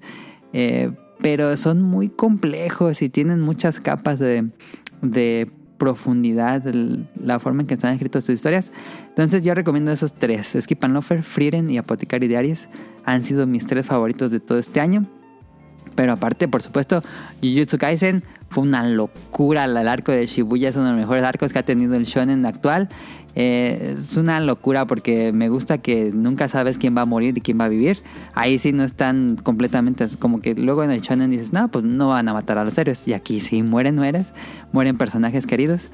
Eh, y la animación ha sido una locura lo que hizo Jujutsu Kaisen, unas cosas así de nivel de Mob Psycho. Y bueno, Demon Slayer, pues ya saben, UFO Table está a otro nivel de la industria. Ese sí es una cosa súper cuidada, súper consistente en unos niveles de emoción muy buenos. El episodio final de Demon Slayer es muy bueno.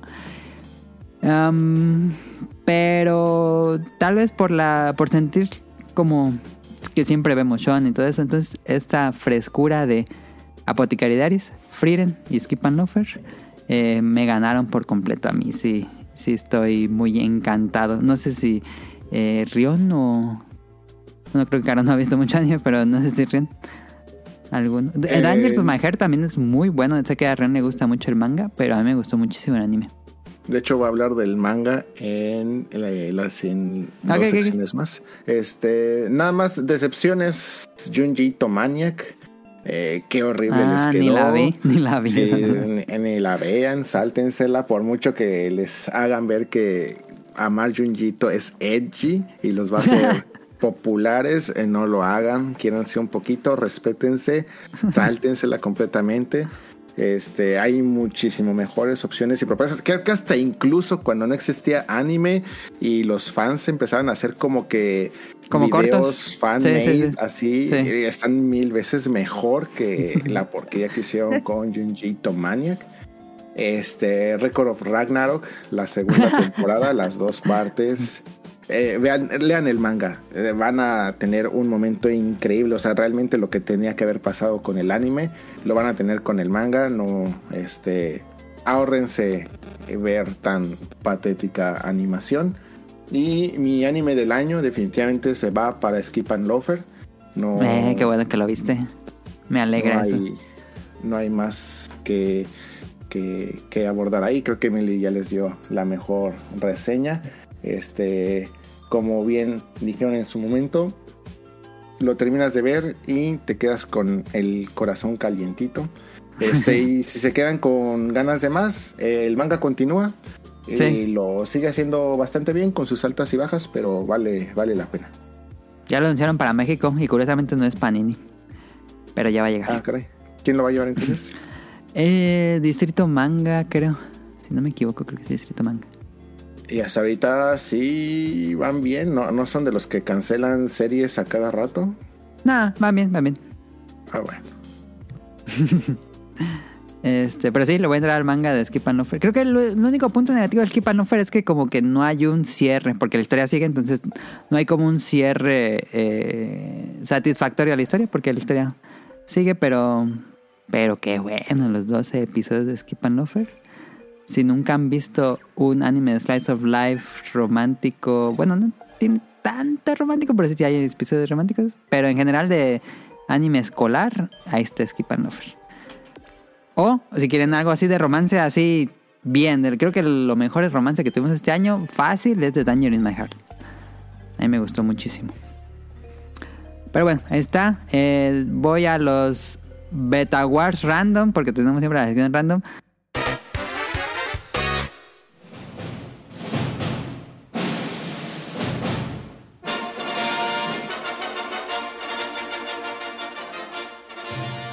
Y siempre preguntamos que cuál fue su película favorita que vieron este año. Este año pues salieron un resto. Estaba viendo el video de... Te lo resumo así nomás. Y fueron como... Como cuántas películas salieron al año. Como más de... 35 mil películas. Ahora sí salieron. ¡Hala! Pero yo puse aquí John Wick 4, salió este año, Spider-Man Across the Spider-Verse, Teenage Mutant Ninja Turtles Mutant Mayhem o Caos Mutante, Calvos y Dragones, Honor entre Ladrones, eh, The Killer, eh, Barbie, Oppenheimer por supuesto, Super Mario Bros. The Movie eh, y bueno, muchísimas otras más. Salió recientemente en México pero no hemos podido ir a ver. Es eh, El Niño y la Garza de la nueva de Ghibli y eh, Godzilla Minus One. Y bueno, Oh. un montón de otras películas. ¿Alguien iba a decir? Ay. No, que yo acabo de ver, este, hoy fui con una amiga temprano, vamos a ver la de Godzilla. Ay, Oh. temprano, con razón llegó tarde. ¿Cuál temprano? No, eso Ah, fue ya de- fuiste a el One. Fue, sí, fui a ver la de este, Híjole, yo tengo un resto de ganas. Ahorita voy a sonar raro, pero creo que tengo más ganas de ver Godzilla Minus One que la de Ghibli.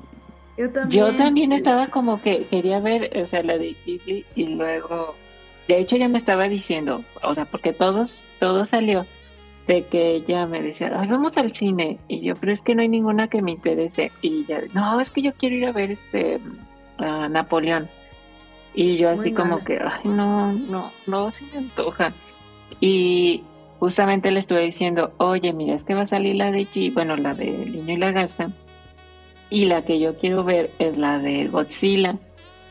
Eh, de hecho, íbamos a ir desde ayer. Me dijo que, Ajá. que no podía. Ayer se estrenó Godzilla. Ajá. De hecho, Entonces, les voy a ser muy sincero. Si no la han visto, se están tardando. no, no, no. Es que está. No, no está increíble. O sea, yo me dijo, ah, o sea, todavía ella, porque dice, ay, yo no sé para qué. O sea, porque si, si me iba como con su su actitud de, ay, yo no sé a qué vine. O sea, que- es más, ¿qué película vamos a ver? Así como molesta, ¿no? Le dije, no, calma, dicen que está muy buena, este, vamos a ver qué tal. No, llega una par, o sea, en el clímax de la película, ella estaba toda, ay, no, no puedo con tanto, o sea, estaba toda, ay, como, eh, estaba como que, ay, no, es que es mucha emoción, o, o bueno, estaba como, ¿cómo dijo? Como la niña esa que, que come el dulce, que siempre pongo el GIF en Twitter. Es que no puedo con tanto estrés. No, sé qué va a pasar. Ay, no. Si van a poder, no. O sea, no voy a revelar nada Ya reveló este, todo. para que la vayan. Pero no, ella estaba toda así como al borde del asiento y yo, ah, pues no, que no te gustaba, que sí, no sé qué. Y este, no, salimos. Está increíble. Está muy, muy buena. Ay, Yo ya necesito ver esa. Está Sí, increíble. Y he, estado leyendo mucho en Twitter que es que yo no sé por qué la necesidad de que en cuanto la ven inmediatamente la comparan con las dos películas anteriores. Pero Y- ni son... es diferente. No, sí, sí, pero eh, véanla completamente, o sea, siéntense y prepárense, o sea, no, no piensen ni siquiera en la versión de Hideki, no piensen en las dos anteriores, ni eh, si es versión Japón, si es versión América. Siéntense, disfrútense y les va a volar la cabeza. Sí. Sí, Esta no. semana sin falta. Tiene unas partes, no, y luego la música también, de repente, cómo va acompañando toda la escena. No, no, no, no, increíble. Ay, no, está muy, muy buena. Ok, esa sería tu película del año. No, pero ¿Cuál es tu película del año, Daphne?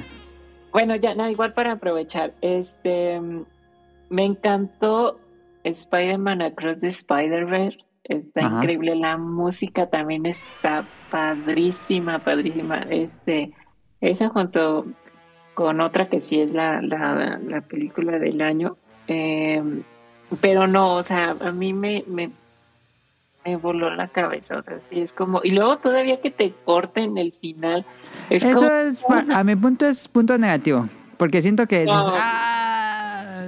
No, para mí sí fue así como que sí, ya, o sea, acabó donde tenía que acabar. Porque, bueno, de que sabía que iba a haber una, una adicional, este, o sea, sí te lo corta, como, pues es que así también lo hacía Shingeki no Kyojin, que de- está en el punto más álgido y de repente, ah, ya, continuará, ¿no? Y, y a mí lejos de eso es como, ah, qué increíble, o sea, me te emocionas en lo que, lo que va a, a continuar. Pero para mí es esa de, la, de las mejores. Obviamente ahorita que, que vi Godzilla y que lo traigo súper reciente también es, no, no inventes, qué increíble. Em, pero para mí Oppenheimer. Oppenheimer. Ah, ¿sí? ¿Mejor? Sí, sí, sí me gustó lo que hizo. Eh. Nolan está, ahorita de hecho no me estoy esperando igual eh, a que, bueno, a la, porque como que no ha salido del todo aquí para México, al menos por lo que hizo, pero sí estoy esperando la versión este, 4K. 4K. Ok. Em, pero no, a mí me encantó la, la, la música, para mí también, o sea, to- todo lo como lo va llevando, o sea, y, y o sea, toda la, la, la vida de de este personaje histórico, cómo va desde el inicio, o sea, escenas tan emblemáticas cuando Niels Bohr le, le, le comenta a Oppenheimer, o sea, está increíble, hasta la parte final con, bueno, no para no dar spoilers tampoco, porque luego, pero esa parte final y cómo va acompañando la, la música. Spoiler, se hace la bomba. Ah, sí, exacto, la bomba va como a, media, a mitad, y, bueno, un poco más de la mitad. Pero todo, o sea, cómo va construyendo todo esto eh, es increíble, o sea, lejos de, de estas es, películas de, de acción, este, yo salí este, muy emocionada del, cine ese día, o sea, fui luego, luego a verla, dije, no, yo quiero este, conocerla y quedé muy, muy satisfecha con la película. Ahí está, muy bien. Oppenheimer, película del año para Daphne. Eh, Rion. Híjole, es que yo no vi tanto cine este año. Eh, muy sorpresivo porque pues sí me gusta mucho ir al cine y así, pero pues fue un año un poquito ocupado, atareado. Entonces, este No, pues le doy el premio a quien se haya esforzado más. A quien crean que se lo haya merecido. Me hubiera gustado. Hay muchas películas que me hubiera gustado ver que todavía no, no he podido ver.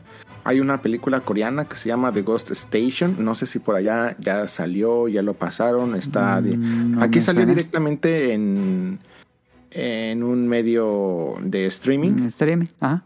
Este, pero le tengo muchísimas ganas. Este, pues vi Super Mario Bros. Me gustó bastante, pero no creo que sea la película del, del año. Este, no pude ver eh, el Spider Verso.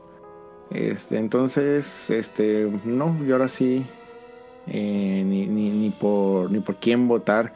Este, pero justamente estoy viendo que también estuvo, este, no, no, no sabía que había sido película, no sé pensé- por qué pensaba que había sido como serie, pero el live action de Zoom 100 y se me olvidó Ah, sí. mencionarlo hace rato en los animes, que se me hizo también de lo mejorcito de este año, Ah, sí. Zoom 100. Como ¿Tú, anime, no, dirías no como película. Ok, ok, ok. Te refiriéndote al anime, ok. Este, Caro, ¿tú dirías alguna película, tu película favorita del año? Que soy igual que Jun, casi no fui al cine este año y... ¿Qué pasó? Barbie. Pues es que no, no le daría la película del año a Barbie, la verdad. Creo que me iría más por Mario. Ajá. Eh, Si tuviera que compararlas, me gustó mucho más Mario que Barbie. sí, eh, una muy buena que acabo de ver la semana pasada. No, esta semana fue la de Elementos de Disney. ¿No la había visto? Ah, sí, ya está en Disney Plus. Es muy bonita. Em, y una, una película que salió en, en el Netflix que, que se llama Pain Hostels o el, el precio del dolor, algo así, que es como una, una película documental de, de estos productos farmacéuticos em, que quitan el dolor. Está bien muy buena. Mm, pero. Pues sí, yo creo que Mario. Yo me quedo con mi Ok, pobre ok. angelito. No, cierto. Yo creo que va a ganar Godzilla. La verdad es que no la he visto. Pero pues podría decir que la película del año sería Godzilla. Porque dicen que es muy buena. ok. Eh, yo tampoco vi Y mucho vayan a cine. verla en cuanto, en cuanto Sí, sí, tengan oportunidad. John Wick me gustó mucho, creo que es la mejor de todas las John Wick. Spider-Man me gustó. Eh, siento que tiene un- una duración muy larga, me gustó, pero me gustó, me gustó bastante Spider-Man. Eh, Dungeons and Dragons extrañamente me gustó. Yo dije, voy a odiar esa película, estoy seguro que voy a odiar esa película. La vi y me hizo reír. Se siente muy humor Simpson y eso siempre me gana. Eh, The Killer, qué peliculón de David Fincher. Esa yo la recomiendo mucho, está en Netflix. Es de un asesino que es como John Wick, pero seria, más de drama. eh, de la historia de un asesino que se quiere retirar. ¿Cuál? Me gustó mucho. The Killer. Está ahí en Netflix. Buenísima. Tiene una Acaba fotografía. de salir una en el Netflix que se llama Nobody. Eh, Ah, no, esa tiene rato. Estaba en HBO y la pasaron a Netflix. Pero es es, como muy John Wick. buena. Sí, está buena. Está entretenida. O sea, la acaban de poner en- Netflix. No es de este año, pero no mamen, véanla, está buenísima. Está muy buena. La escena del camión. Gran, gran película. Sí, gran escena. Sí. Pero mi película del año, la que más me divertí, y tal vez sea porque soy un fanboy, ni soy tan fan, la verdad, pero desde niño han sido personajes que son como muy importantes para mí. Las tortugas ninja Mutant Mayhem. Ay, cómo me divertí en esa película. Por fin hicieron a las tortugas que se sintieran como adolescentes. Porque así lo dice en el título, las Teenage Mutant Ninja Turtles. Y se sienten completamente como adolescentes. No se siente como, como escritores pensando cómo piensan los adolescentes. No, se sienten que son cuatro adolescentes buscando eh, una razón de vivir. Qué divertido está Teenage Mutant. Y los villanos, grandes villanos. eh, no son los villanos clásicos. Eh, me gustó mucho. Gran selección de música, grandes escenas de acción. Muy bonita animación. Una animación que parece stop motion, que parece 2D. Esta extraña animación, pero me gusta mucho. Entonces, Y me falta verla en, en inglés. La voy a comprar en 4K. Desde, que me gustó, me encanta esa película. Eh, finalmente tenemos una película digna de las Tortugas Ninja. Creo que es el mejor producto que han tenido las Tortugas Ninja en mucho, mucho, mucho, mucho tiempo. Oh, la película de Botargas, la primera es muy digna, se me hace. La, la primera es muy buena, sí, la de los 80s es muy buena. Después hicieron unas cochinadas con la 2 y 3 y la 3 cuando van a Japón. Este, pero la primera sigue siendo muy buena, es muy Daredevil. La primera es muy Daredevil. Pero sí recomiendo mucho Teenage Mutant, Ninja- Mutant Mayhem, pero me falta ver Godzilla y The Boy and the Hero, no, El Niño y la Garza. El manga del año, a ver, Rion, te dejo ahora sí. Manga del año, ¿cuál se le darías? Eh, más que. Lo, lo- que pasa es de que no sé si tú aquí sigues alguna regla en particular de que debieron de haber salido este año. No, eso sí, o- no, porque so- hay muchas series muy longevas. Ah, ok, perfecto. Eh, bueno, es que de, de entrada sigo todavía leyendo este Sakamoto Days y Auno Hako o Blue Box de la Shonen. Jump, que bueno, esos ya. Este, me parece que Sakamoto Days ya está eh, por allá por México. Este, ahorita en los re- arcos recientes, eh, la acción está al 100, entonces sí les recomiendo que, que estén al pendiente, si lo lean, que le den una oportunidad, porque este, ahorita se está poniendo súper bueno. Eh, pero además de eso, pues eh, nada más quería hablarles rápidamente de tres mangas que yo no sé si ya estén por allá. Este, yo creo que sí, porque pues aquí en Japón son o, fueron, bueno, son muy populares. Entonces, eh, para que los vayan siguiendo, el primero eh, es el Megami no Café Terras. Eh, realmente es una serie que me está gustando muchísimo. Van hasta ahorita 10 eh, volúmenes y se sigue publicando actualmente. Esa es yo creo que ahorita una de las series más, más populares que hay ahorita aquí en, en Japón. No sé si, si ya esté saliendo por allá, si ya la anunciaron por Ah, te allá. sí. Que como que me suena, pero no estoy seguro. Megami. No café. Aquí está. Según yo, no, todavía no llega ese manga. A ver, deja ver. Pero tú sigue, sigue. Ah, bueno, eh, eh, realmente eh, los tres mangas que les voy a recomendar son, no, no crean que son historias que les van a cambiar la vida y que los van a, este, los van a poner al borde de, de las lágrimas o cosas así. Son historias bastante, bastante tranquilas, jocosas, chistosas e interesantes, pero son historias que tienen lo suficiente y lo necesario para que sigas al pendiente de ellas y te pases un rato bastante, bastante divertido.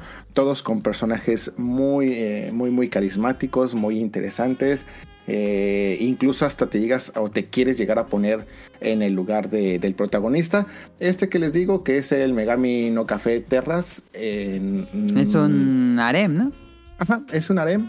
Este de, es un chico que llega a heredar eh, un café de Ajá. una de, de su abuela que fallece.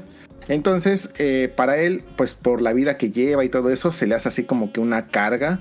Este dice, yo para qué quiero esto. Entonces él lo que planea hacer es este, cerrarlo, venderlo y ya desentenderse por completo y pues tratar de eh, sacar algún dinero de ahí. Pero cuando llega al café descubre que hay cinco chicas que pues técnicamente viven eh, viven de ahí. Entonces pues ellas lo tratan de convencer de que pues pues no lo cierre de que hay muchas cosas que que pueden hacerse por el café. Y, pues ya justamente pues empieza a desarrollar la historia de pues cuál es la, la historia de cada una de estas chicas, cómo se van relacionando con el protagonista, eh, tiene de todo, tiene las típicas historias jocosas, las eh, típicas escenas medio ecchi, las cinco chicas son bastante este, carismáticas, eh, bastante eh, atractivas, por así decirlo.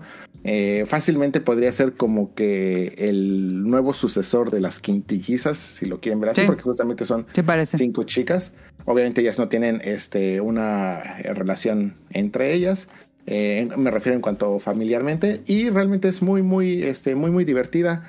Sí tiene momentos hasta incluso eh, medio conmovedores, pero pues realmente el, el chiste de toda la, la historia pues es más una comedia romántica, harem.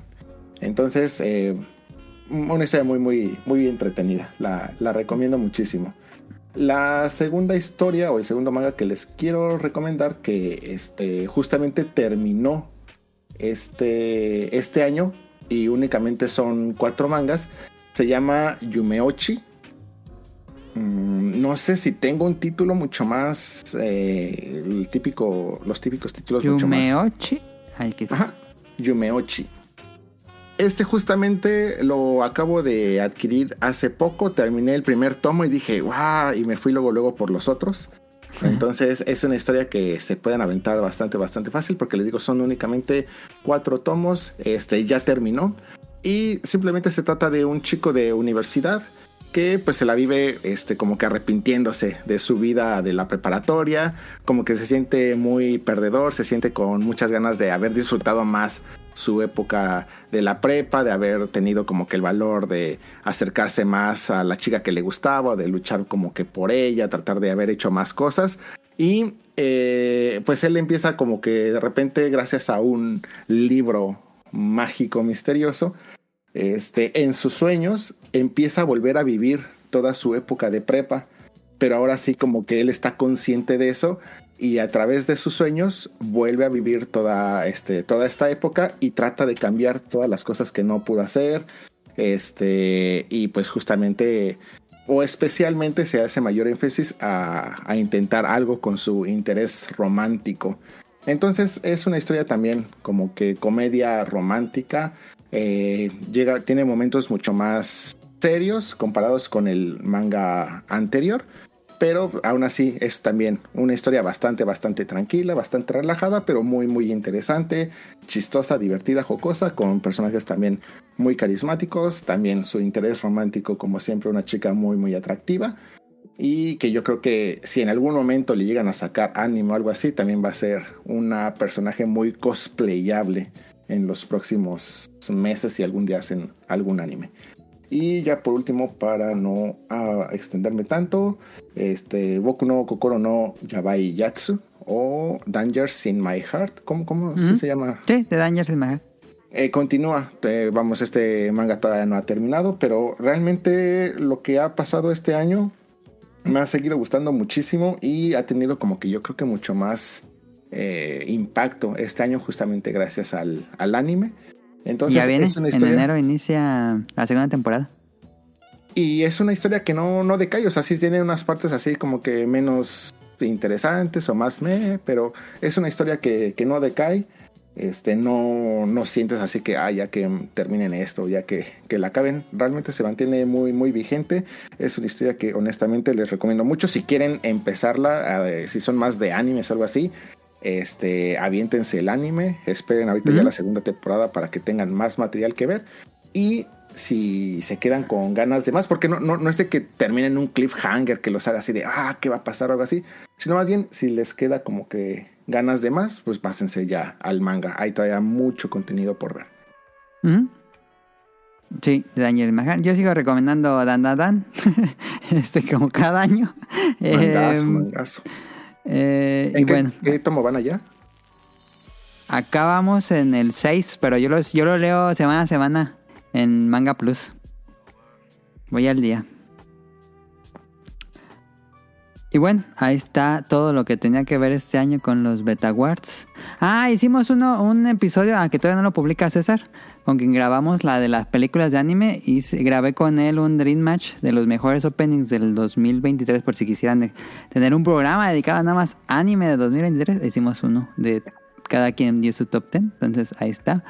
Ah, él lo, lo en Twitter cuando, cuando lo publique. Este, pues ya, aquí este, nada más para concluir, ¿les gustó este año? ¿Fue bueno, malo, regular en general? ¿Cómo sintieron este 2023? Eh, ¿Tú, Daphne? Mm, fíjate que faltó tiempo. Puedo resumirlo tal vez así. Me hubiera gustado. Bueno, pero cabe señalar que pues ahorita también eh, entre trabajo y escuela pues no he podido. Eh, Pero empezaste una, ajá, una ¿cómo decir? Una carrera nueva. Así es. Entonces, pues sí, sí me ha demandado este tiempo, bastante tiempo y pues no, no he podido jugar como, como a mí me, me gustaría. Y el poco tiempo, de hecho, pues es para, para jugar, o sea, el, el tiempo libre, o sea, sí, sí vi unas cuantas eh, películas que fueron las que mencioné, también vi la de las tortugas. Para mí, o sea, yo la, la vi porque pues este, todo el mundo estaba hablando, de hecho también esta- te, te había escuchado y por eso también quise verla. No es la mío tanto, este, Sí, sí, está muy bien la animación y demás, este, sí me, me entretuvo, pero lejos de eso sí es, híjoles, lo, lo- el poco tiempo que, que me queda pues es para, para jugar. Y creo que, como lo dije al principio, este, este 2023, híjoles, hubo muchísimos, muchísimos juegos. Eh, y, que eran de, de mi atención, ¿no? O sea, que, que también era como, ay, sí, este, o sea, por ejemplo, Redfall, ¿no? O sea, que, que ni lo tenía en la mira, ni lo iba a jugar, ni nada. Este, pero había otros, por ejemplo, como desde un principio, o sea, de este Dead Space, eh, Resident Evil, um, Starfield. Yo el que sí, fíjate que no tenía tanto en la mira era Baldur's Gate, pero híjoles, fue como, como poco a poco. Pero creo que hubo, creo que hubo para todos, ¿no? Desde películas, anime, eh, juegos, este, series también. De hecho, ahorita, este, el día de hoy me, me mandó, bueno, estaba viendo la de Monarch, la de Apple TV, y ya me hoy me dicen, ah, ya salió el capítulo, y yo, ay, ya no me digas que, que no, este, bueno, sí lo voy a ver, o sea, es la, la única serie que, que viene este año. Ah, bueno, no es cierto, también estuvo The Last of Us, ¿no? ¿Ya los ojos? Sí, es cierto, por- Sí. sí. esa sí la vi, sí es cierto. También muy buena, sí, sí me gustó. Eh, de muchas, o sea, en cuestión de los, los videojuegos y el panorama, o sea, ya hablando más en serio, sin tanto lo de las consolas, sí sentí también un año muy, en general, pues, no, o sea, si, si, si te involucras en eso, pues sí, como que muy tóxico, o sea, que, que debería de ser más como disfruta tus, o sea, lo, lo que juegas, ¿no? O sea, ya tú decidirás si es bueno, si es malo, si te, o sea, si te está gustando o si lo vas a votar, etcétera. Pero, híjoles, ¿cómo se ponen en este caso tanto? O sea, ya saben conmigo si, si es más juego, o sea, me gusta. Si, si va a salir para una consola, pues lo juego para esa consola, ¿no? O sea, no, tengo inconveniente pero ah, o sea ver la cómo a veces la prensa o los mismos programas que, que yo llegaba a escuchar que ya nada más es como no es que este ese tiene que eh, que ganar o por qué lo le robaron o no sé qué tanto y te quedas oye pues, pues, al final no es la última palabra no Eh, te pierde un poquito eso de que pues o sea, juega y ya tú decides, este, o si no puedes como comprar todos los juegos o no tienes tiempo, pues más bien escoge, como bien dijiste, tu- tus batallas, ¿no? O sea, con lo que realmente quieres, que es un juego que te va a durar un poco, que te va a durar horas, este, etcétera. Pero, pues para mí, este, fue un buen año. Lo disfruté, o sea, disfruté lo, lo que jugué. Entonces, pues a ver qué tal el, el, el próximo. Sí, va a ser difícil superar este año que estuvo muy bien. Sé que Rion preparó su speech para esta parte del programa, así que Rion te dejo. No, lo que pasa es que ya ahora sí eh, es un speech bastante largo porque fue yo creo que de lo que más escribí, pero yo Pero creo que tú con al calma, tiempo- tú con calma, no te No, no, no, preocupes no. por el tiempo. porque siento que justamente pues no, no tiene mucho sentido si pues ya nadie como que llega a esta parte. Entonces No, eh, lo, lo, lo rescataré para ya sea para otro programa o algo así, no sé, hasta incluso No, si en pero- algún momento se llega hablar de lo que Pero lo hiciste para y- programa.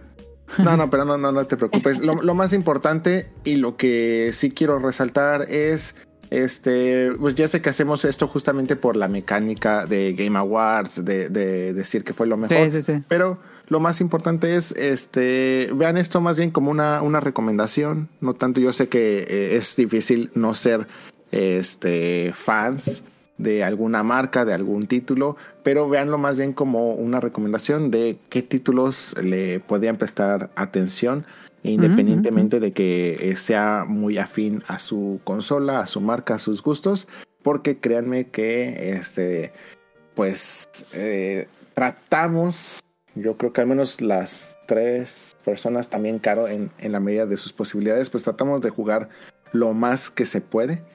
Entonces, este, pues sí, como que hay eh, muchos puntos de, evaluación, de comparación.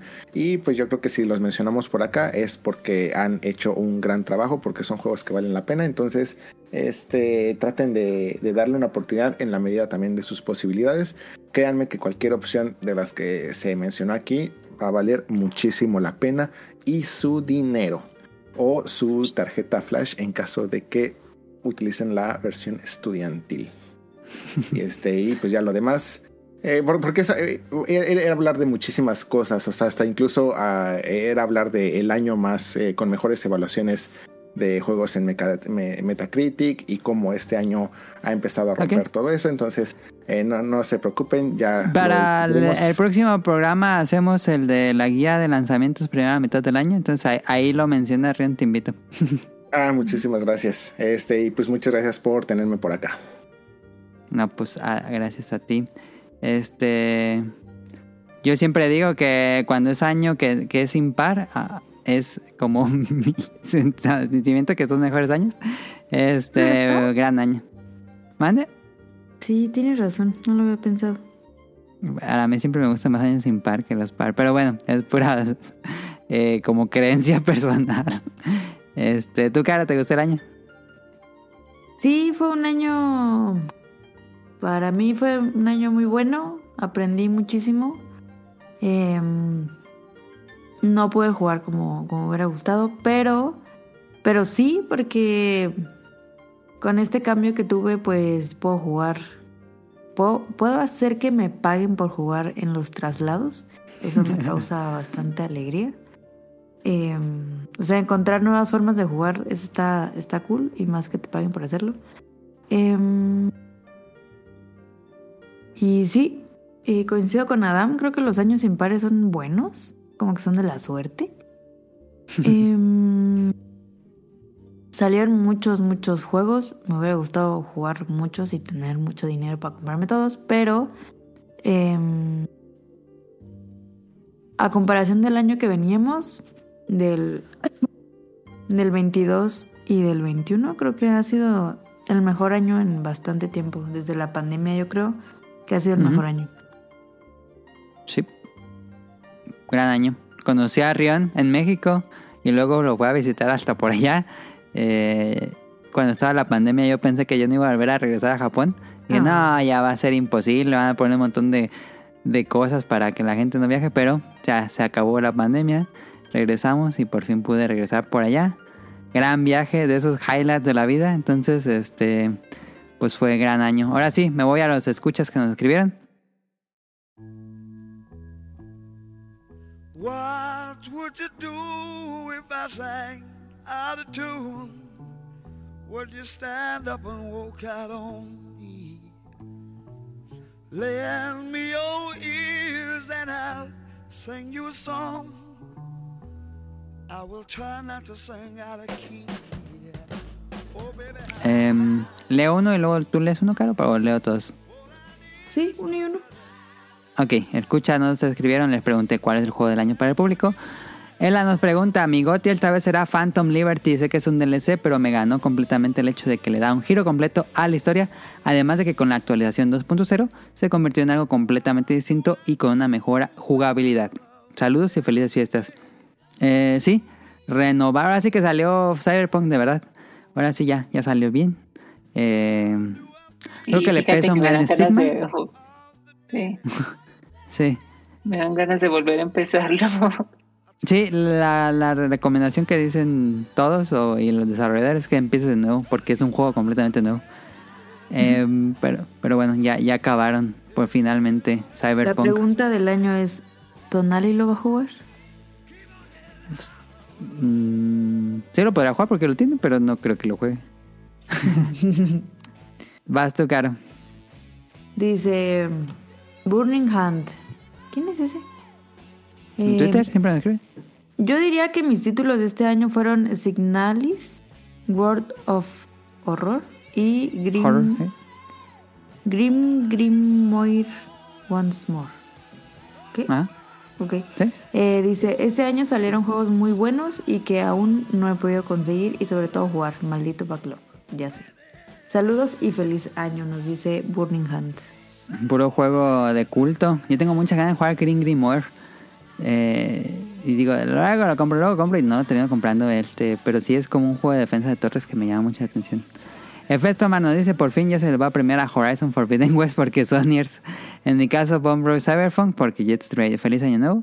Pero no, Forbidden, Forbidden West fue del año pasado, si no me equivoco, el del 2021. Ah, fíjate que ese sí le robaron lo de la música. Muy bueno. Muy, muy bueno.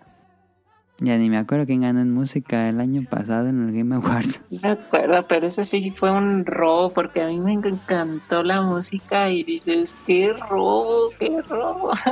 Yo lo jugué y no recuerdo mucho de la música, la verdad. No, Pero no la escuché por separado. No, sí. No, de hecho, el, el que está en Spotify, este, no, está súper extenso, súper, súper extenso. No, es que yo, yo termino, o sea, eh, bueno, nada más pequeño, este, brevario cultural. O sea, sí, si hay algo como alguna pieza o algo así que me gusta, no, ahí voy. A ver, vamos, ya está, ¿dónde está el, el- luego, luego Spotify al- álbum, ¿no? De hecho, ahorita salí de ver este Godzilla. Hay dos piezas que me encantaron. No, ya estaba.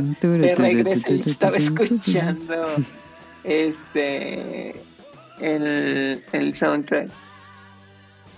Grande la canción de Godzilla. Eh, Torchic, si quieres leerlo, cara. Torchic nos dice, seguramente ya no alcancé o a lo mejor sí. Este año jugué muy poco menos de lo que quería jugar, pero el juego que es mi GOTI, aunque no sea 2023, no, pues no Torchic, era 2023. Es Immortalis Phoenix Ri- Rising. Es un gran clon de Breath of the Wild, pero con esencia propia. Una historia que cumple. Híjole. No lo sé. Y grandes personajes, espero poder jugar mucho más en 2024. Por otro lado, chicas, chicos e invitados, les deseo lo mejor en este nuevo año, que todo lo que buscan se cumpla.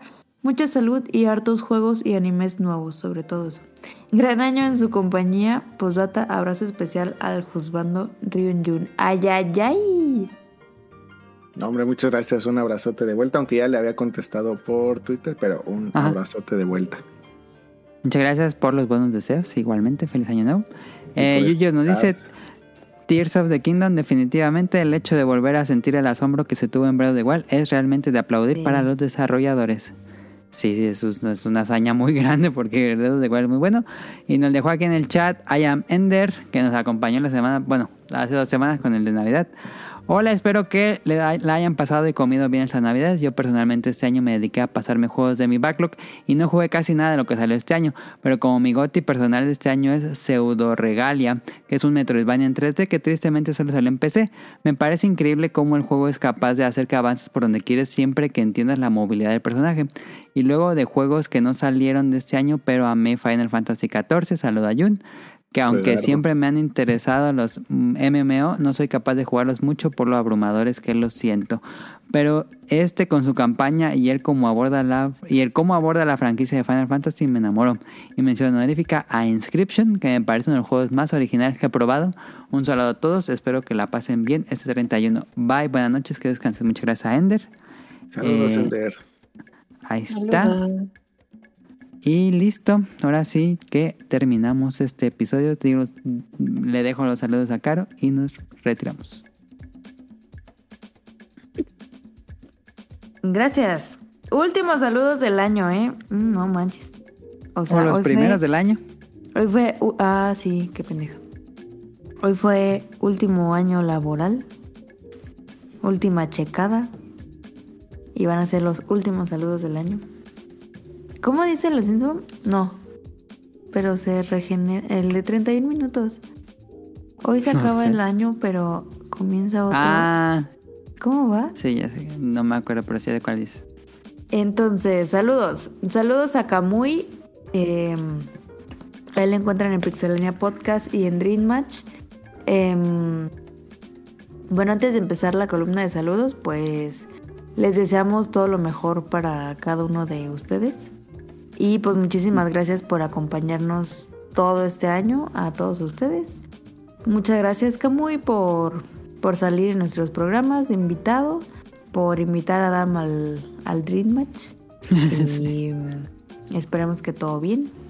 Eh, a Mika, muchísimas gracias. La pueden escuchar en tipos móviles em, cada 15 días. ¿Mm? Eh, saludos a Nava Radcliffe y a Manu, el productor del ex Bancas, porque ya no van a ser eh, Bancas nunca. Entonces, esperemos verlos pronto en Veracruz. Eh, muchísimas gracias por siempre los saludos. Y pues muchas, muchas gracias a... Es que siempre digo antes de la columna los invitados, pues se me pasó. Muchas gracias a Sirenita y a Jun que estuvieron aquí con, nos- con, nos- con nosotros acompañándonos y todo el año también. A Jun lo encuentran en Japón. Lol. Pues sí, este Emily ya, ya lo comprobó, vino a Japón y, y- y me encontró. Así ahí estaba. ¿eh? Este, soy un NPC que está ahí luego, luego que lleguen. Este, de, de lo mejor que, que pasé, muchísimas gracias como siempre por su atención, por invitarme a su programa, por compartirme su espacio. Este, tuve la oportunidad de eh, estar con ellos por allá en Ciudad de México y después por acá. Este, si vuelven a venir y deciden pasar por acá por las tierras lejanas de Fukuoka, los va a llevar al Museo de Toto. Uf, experiencia. Yo sé que muchos van a decir, Toto. ¿yo para qué quiere ir a un, eh, un museo de, de baños? Puh, Oh, yo sí, yo sí, yo sí, yo sí, me interesa. Oh, no, no, no. Se escucha de maravilla. Es una maravilla. Este, no, pero muchas sorpresas que, que aún nos falta tiempo, nada más nos falta tiempo, pero hay muchas cosas que hacer por acá. Muchísimas gracias por todo. Gran año, gran, gran año. El próximo no se ve tan abrumador como este, pero no se ve nada mal. Este, también tenemos eh, Persona 3, Juegardo, entonces se viene, se viene fuerte. Entonces, muchas gracias por todo y pues espero me puedan aguantar un año más. Los quiero mucho. Ah. Eh, saludos a Axel, a Andy, a Heladito, lo encuentran en la opinión de Ela en Spotify, es un podcast de películas. Que estaría bien saber cuál es la película del año de Heladito. Eh, Ah, y pues Feliz cumpleaños, Heladito. Ah, sí, no, ya es- no sé qué día exactamente es Ya, su ya cumpleaños, ahorita es pero su cumpleaños, entonces Feliz feliz cumpleaños. En el momento en el que cumpleaños. estamos. Felicidades. Feliz Sábado 30 de cumpleaños diciembre. a ti. Creo que va a grabar, ¿no? Ahorita. Hola, Mardito. Y dijo que iba a grabar, sí, Feliz pero no, no sé si ahorita ya grabó o iba a grabar. que nos comparta. Em, pues muchas gracias a Sirenita. Todo tuyo el espacio, Sirenita. No, no, eh, muchas gracias por la, por la invitación eh, y también muchas gracias por, por comentar, digo, ahorita en los este, streams, gracias también igual cuando hacen este promoción, eh, que incluso hagan también ahí, este pasa, ya también yo ha pasado. Sé que a veces es difícil llevar así como que ahorita más por nada que, que con Baldur's Gate así como que te quedas de qué estamos viendo, ¿no? O sea, de, de qué se trata o incluso como que ponerle tanta atención a- al juego, pero bueno, pues este muchas gracias por, por acompañarme y gracias, ta- bueno, de nueva cuenta por, por la invitación a, a este programa. E igual como lo comentó Jun, este, pues, ¿no? Eh, más que nada también, pues de lo parte de nuestra experiencia, lo bueno, de los juegos que, que pudimos jugar, pues compartirla y que ahí nos pongan, pues, qué, qué otros juegos también han, eh, a las personas, pues, les ha les ha gustado, en cuáles pudieron haber coincidido con, con nosotros, no sé. Eh, saludos a todos y gracias. Gracias, No, gracias a ti. Y por, perdón por la desvelada, ya es medio tarde, pero muchas gracias. No, está bien, no pasa nada. Eh, saludos a Rob Saints, a Jacobox y el Cut, a Jesús Sánchez. Un abrazo a Lynn. Saludos a José, Josué Sigala. Es cumpleaños Es- de Josué Sigala. es- no es su cumpleaños, fue felicitaciones tardías, fue el pasado 26, pero como no tuvimos ese, esa semana descansamos, no, no pude mandarle saludos de cumpleaños, pero pues pues muchas felicidades a José Feliz Sigala. cumpleaños a ti. Feliz cumpleaños a ti. Feliz cumpleaños, Calamardito. Feliz Felicidades. cumpleaños a ti. Em, Saludos. Saludos a Carlos, a Efestomar, un, un saludo al compadre. Saludos a Protoshoot, al señor Suki, a Gerardo Olvera, a Oscar Guerrero. Saludos a Mauricio Garduño, a Gustavo Álvarez, a Gustavo Mendoza. Saludos a Andrew Lesink, a Marco Bolaños, al Quique Moncada, al doctor Carlos Adrián, al Cadasco, a Helter Skelter. Saludos a Kenneth El Beto. Saludos al Yuyos, al Yado, al Bejas, al Danister, al Ender. Y em, pues de verdad, otra vez, muchas gracias por escucharnos todo este año. Fueron un montón de horas. ujú. Em, esperemos Sí, que les fueron guste. como...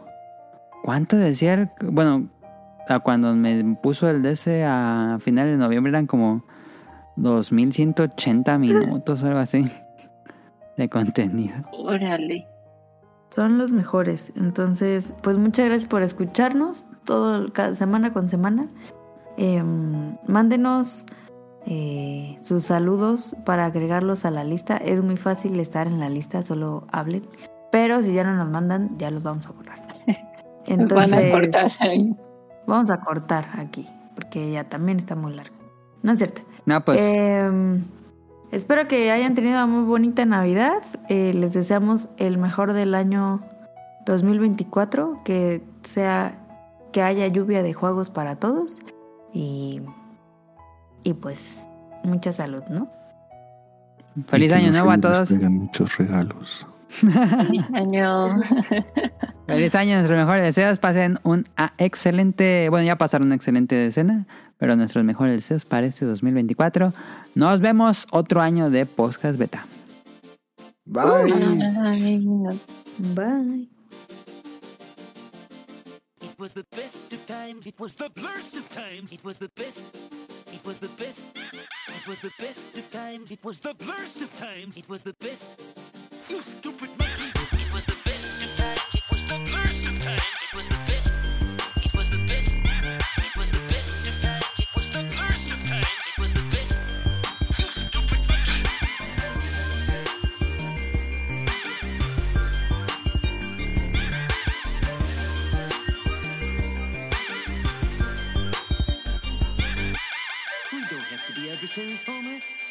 Mr. Burns being so nice to me? And if you scratch my back, I'll scratch yours. Wait a minute. Is he coming on to me? I mean, if I should slip something into your pocket, what's the harm? My God, he is coming on to me. After all, negotiations make strange bedfellows. it was the best of times, it was the worst of